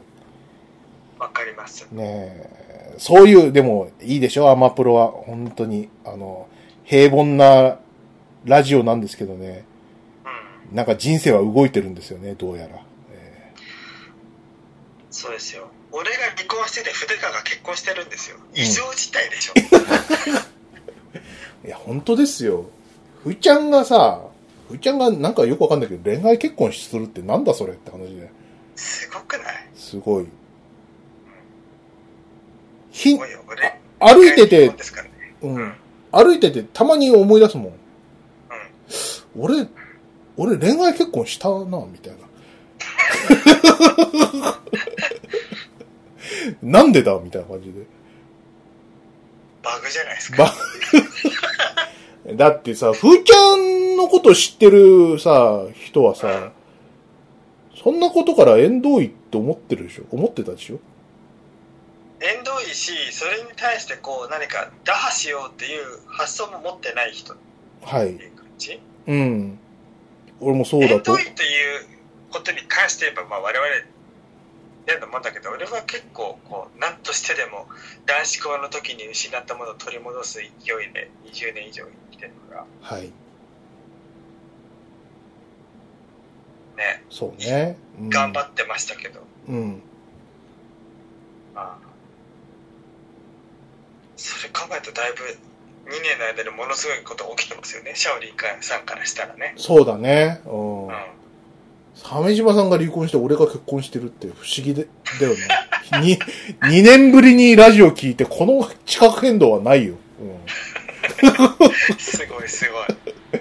なんだ、スイッチか、みたいな。ね鮫島さんがオフになったから、ふーちゃんがオンになったみたいな。えあでもじゃあさ俺が今度結婚したらお前離婚するわけ嫌です。 絶望だよ、そんな。じゃあ、じゃあ阻止するわ。鮫島さんの3度目の結婚阻止しなきゃいけない。あるといううーん。まあそうだよねそうね。なるよねはい。さ、じゃあ次行きます。あいやきさん。えーっと、鮫島さん奥さん寝取られ漫画。えー、ふーちゃんがいたしたのはふ一人目二人目どちらにしても、業のもの扱いになる気がしてしまう。えー一人目に関してはマリッジブルー初に、えーマジッジブルー発する話くらいしか知らんけど、知らんけど、と。はいはいはい。あ、これは一人目ですね。そうだねうん。そうそうそうそうそう。でも全然ね、あの、エイト先生の漫画の中の、ふーちゃんと、あの、奥さんは全然似てないですよ。当然ながら。ええ大体、エイト先生が俺に会う前に、想像で描いたふーちゃんですからね。えそれいい よね想像で書いてるって面白いよねえ想像で描いたふーちゃんって。 とってもいいと思います。はい。えっ、と、又吉さん。えっ、と、デパートファックとキャプツバ同人の話多すぎ問題。目覚まし時計突っ込みながら松戸駅前で合体して謝罪するべき って。悪かったよ。 もう、もうしない、もうしませんから許してくだおさ前の喘ぎ声で目が覚めちい。まっちたまった。若新松なん若島津のね。うん、あと、戦艦若島津の話もね。だよそれうん宇宙船だっけななんか、宇宙船若島津っていうのに、あの乗り込んだ宇宙漂流した、こう、ヒューガーと、こうう、んこう、AI の生命体となった若島津のね、愛の物語みたいな話。サッカーはサッカーどこ行ったん何もない、何もないよ。そこには何小次郎と若島津しかいないんだいじゃあない、いないんじゃないのやっぱそう いう、そういう気の狂ったね、同人誌がいっぱいあったんですよね。そういう昔はね。えー今、やってんですかねその、逆に、その、今、同人活動っていうのがさ、非常にこう、ネットワークとかさ、その、発表の場がひ大きくなった分さ、買っとんだものは少なくなってんじゃないかなって気がしますね。いやでもあああり続けてほしいよね宇宙船は宇宙船は若島津って発想はないでしょ。ないねななんでそう思ったんだなんだよそれ、漁船の名前かみたいな話じゃない。 すごいなねえ。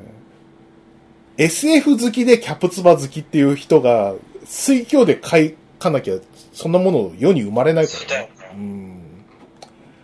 USS 若島津でしょうん。ね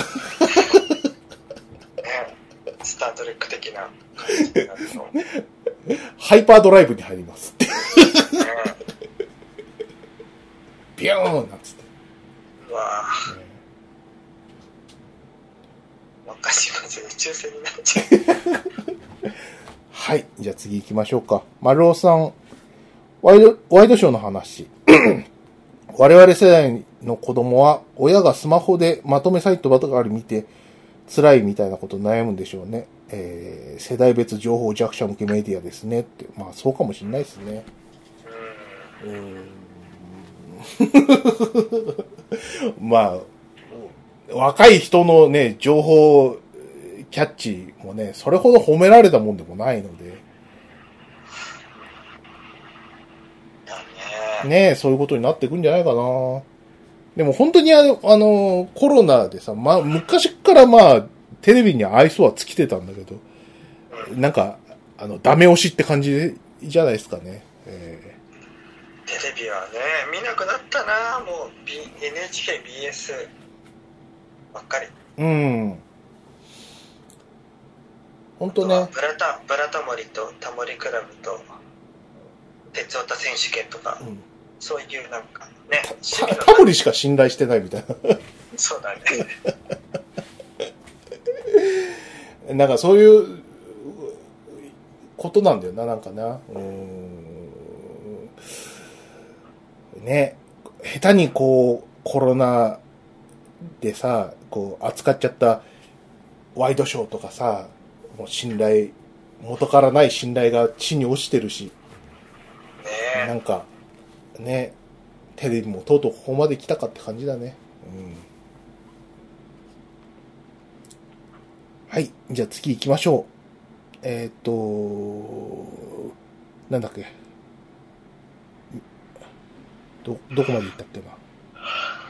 あ丸尾さんでも、丸尾さんで終わったか。ミカエル。ミカエルさんか。この人だ。そう。龍が如くラジオ VS プリパララジオが今俺の中で熱いと。ありがとうございます。プリパラって何ですかプリパラってアニメのプリパラかな。プリパラオールアイドルか。うん。ああ、女の子向けのそう。人気モモ的な。え、いや、アイドルものだと思うけど、プリパラはおじさんも大好きですよ、きっと。あ俺はね、プリパラはね、あの、家で仕事してる時結構見てたな。面白かったよ。ーあー、そうなんだ。そう。話の筋とかは全然わかんないけどね。結構熱い話とかあってほうほうよかったですね。それと、今、並んでると、龍が如くラジオがよ。プリパラに匹敵するコンテンツになったな。うん、そうね、 竜が如く。竜が如くラジオはね、どう、次どうしようかな。とりあえず竜が如く3クリアした段階でまた撮ろうかなって。2はもうクリアしたので。相当気に入ってるよね。そんな連続でシリーズやるとか。ううん。ん。でも辛くなってきてもう、ね。うんまあ前も話しましたけど、竜が如くばっかりやってるのはね、辛いですよ。か、体的に。うん。ねなんかこう、まあな。遊び大全とかさ、あの、ホライゾンとかで浮気してるんですけど、はいはいはい。まあ、あの、多目的トイレでプレイして、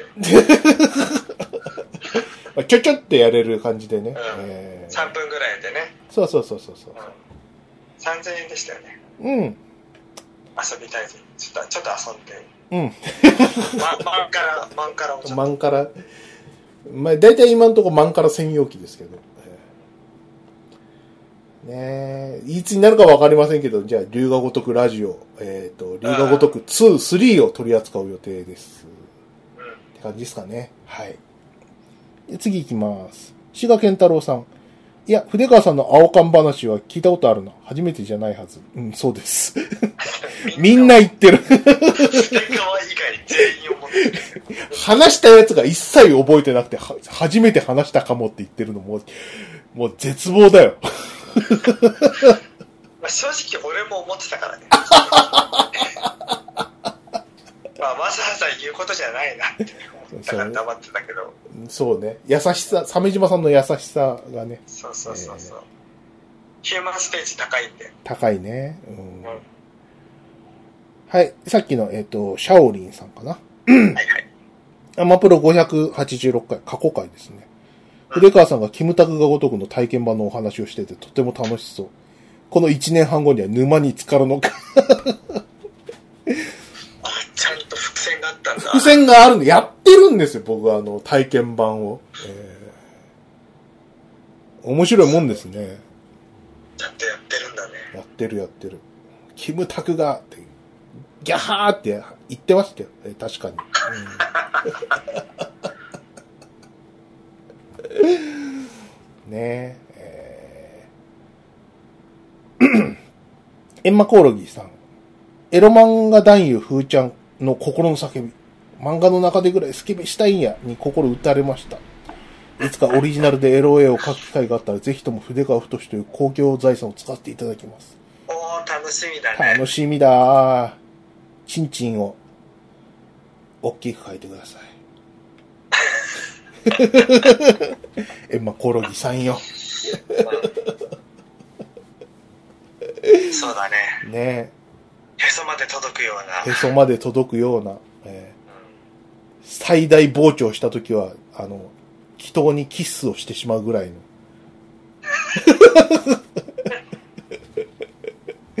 でっかくでっかく書いてください。はい。じゃあ、風神さん。これから世界で話題の、えー心霊喫茶エキストラの秘密を見ます。ああ、はい。あの、ハッピーサイエンスフィルムですね。だね。えーえー見に行くんですね。本当に。偉いな。何か、何ヶ月もさ、映画見れなくてさ、最初がさ、ハッピーサイエンスってやばいよなって思って。やばいね。ねえ。どうしよう。俺も、この週末どうしようかな。なんか見ようかな。何やってんのか全然把握してないよ。今、松戸 IMAX 版アキラやってるよ。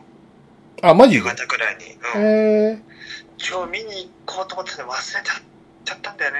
あれ。行けばよかった。ー、この中止になった年にラッセラーを見ると。そうそうそうそうそううそう。ん。中止だ、中止。いいですね。えうん。ーはい、ヒロシ。蒸し返して申し訳ないが、モデムが壊れるとこれぐらいのことは人は心配するので、気軽に言い訳にした茶畑さんを反省してくださいと。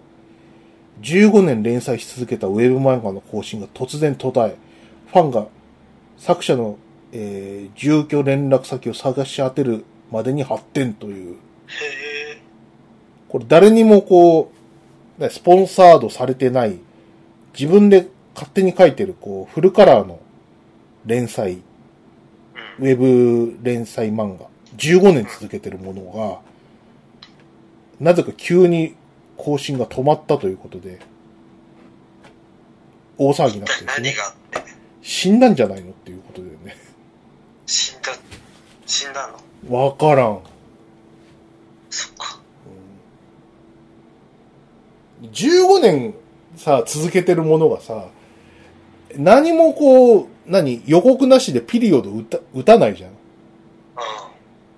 飽きたんだったら、あの、ちょっと飽きたんであと1回で終わりますとか、ん。もはいはいはう、い。ね、ありがとうございましたみたいなのがあって叱るべきだからさ、ねえ。まあ心配するのも無理ないですよね、これはね。まあ、茶畑くんの感じ、かのモデムが壊れたに関しては、誰もモデムが壊れたって思ってないんで大丈夫ですよ。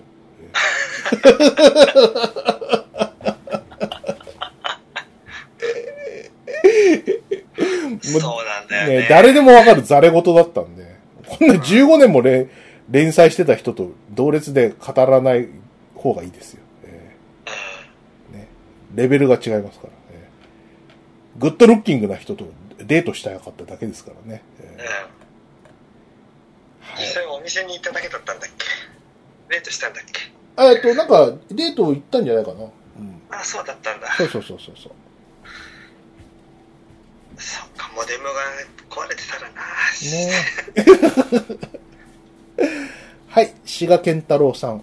花井さんが海から東京を上陸しようと網にかかる、しようとして網にかかるとはということで、おーえーっと、立山、立山で、えー巨大なサメメガマウスが生きたまま、定置網にかかったとすごいね。いうことで、まあ、あの、花井直、ね、あの、サメ島レイジ2が、うえー、鮫島レイジと DNA 的にもう99.99999999999%一致している。えーただ、生まれに相当な不幸があったとか、そういうところがちょっと違うだけのん。、そうね。声のでかい声優うん。なんですけども、えっ、と、ね、この人といえばメガマウスですから。うえー、すごいな、でもメガマウスのこの造形。えん。ちょっと雑だよね。 ーうん神様がまだ絵が下手だった頃みたいな。 相当初期の作品なんでちょっと見ないでくださいみたいなうん。感じの下下手やな。手やなーってダメダメこの頃の作品あの左右対称モデリングとか知らなかったからって左右非対称なんですよかっこ悪いなーって恥ずかしいなーってうわー 当ですね。えはい。そうですね。花井さんも東京出たいとか言ってましたけど、なんか予定でもあるんですかね。ねえ。ねえ。ままたコロナとか長もい目でありますからね。あ、えねええ。まあ、そんな感じですかね。以上でございます。はい。あ、でね、ちょっと今、旬のうちに話しとかね。何をちょっとだけ一個だけ。はいはいフロムソフトウェアにお祈りされた私がダークソウルを作る意味がどうしても諦めきれず、一人で6年かけて作った渾身のアクションゲーム。ああ、その件か。うん。あれ、今すっごい意見が分かれてるんだけど、うん。てかさんどうですかあれは、な、あの、両論で言うと、まあ、あの、お祈りされた件含めて、その、嫌味たっぷりにこう、何、お祈りメールと作品を出しちゃうあたり、えー、採用しなくてよかったという人と、うん。あの、別に、何、お祈りされた時点でその関係は終わってるんだうし、ん。別に守秘義務あるわけでもないし、はい。それで、立派な作品作れるんだったらその人を撮りたかっただろうっていう人、そうそうそう。ということですよね。すごいね。どっちも正しい気がするんだよ、これ。割とね、うん。うん、でも僕はなんかその文句言ってるやつに対して思うのはそのメールさらすなんてけしからんって言ってるぜとかは、うん。でもそいつら結局自前でさ勉強して似ていてここまでのもの作ってないじゃんそいつらはうん。やっぱものにしてって方が強くないこ強こいま。での行動力があってさ、うんちゃんと形にできるってすごい才能だと思うんだよね思メールがどうとかなんてのは後から教えれば済むことで、う。うん。こういう才能ってひ人から教えられて身につくものじゃないかな。うん。個人的には僕は、あフルムが損をしたなぐらいに思ってた方がなんか健全なんじゃないかと思うけどな。そうですね。 あのー、もっと言っちゃうとさ、なんか、あのー、そういう性格かどうかっていうのもわかんないしね。だからフロムに、フロムに落ちたことが、こうとてもショックだったんでしょう。こんな6年かけて、こう、ニアフロム的なものを作っちゃうぐらい、こダークソウル作りたいからうん、作った、すごいことじゃないうすごいよ。うんいいよね。そのパワーとかってのはさ、こう、なんていうのかな、後天的なものかもしれないじゃん。あの、くっそ、見返してやるっていうのさ。ね。ね、それは、なんか、後でこう、その、書き換えられたさ、その人のスキルかもしれないじゃん。そういうもんだよ。恨みとかさ、そういう悔しさとかっていうのはさ。だだから、結構そういうのはモチベーションになるよね。なる、なると思うし、えーね、いいうん、よかったと思うけどな。もう、フロム別に入んなくてよかったんじゃないかって思うけど。いや、俺もフルムそんな好きじゃないから、入んなくてよかったと思うよ。なんか、そ怖んいなゲームばっか作るし。その人は好きなんだよ。ああそこのゲーム怖いのばっかりだもんな。ねえ。いや、全体的に見ると、その人にとっては、6年間で作り上げたもの、スキルはとてつもない、でっかいものだったし、フロムは開発力になる人を一人逃したっていうところじゃないですかね。うんうん。それぐらいじゃないなんかこう、ね、うんで、なんか、下り側でさ、なんか、あの、取らなくてよかったっていう人は、俺はちょっとおかしいなと思うけちょどっ。と、えー、待ってって思わない。うん。思う。うん。そんな、なんか、大人ぶっちゃってな、え、なになになになうに、ん。 どんどそんういう業界でしたっけとかって思わない。思うしね、うん、どんどんこう、優秀な人を取り入れて作っていかなきゃいけないものあるんじゃないのとか思うけどね。寒いこと言うのよって。うんセイルミフロムからのメールを使うのは悪質だと思いますとかさ、うん。ああってお前が言うなとか思うし、うお前が NT で6年かけてゲーム作ってから言えよ。ん何にも作ってないさ、雑魚のくせして。だと思うけど、そんなになんか大した問題でもなさそうだけどね。なんか、お気持ちメールとかさ、別に晒したとこで、なんかあるって感じだよね。ね、一応採用担当者の名前は隠してるだけ偉いようね。ん。あ、本じゃあ、当に恨んでた ら、それも最悪なそれ隠すぐらいの常識あったら全然取りたいと思うけどな。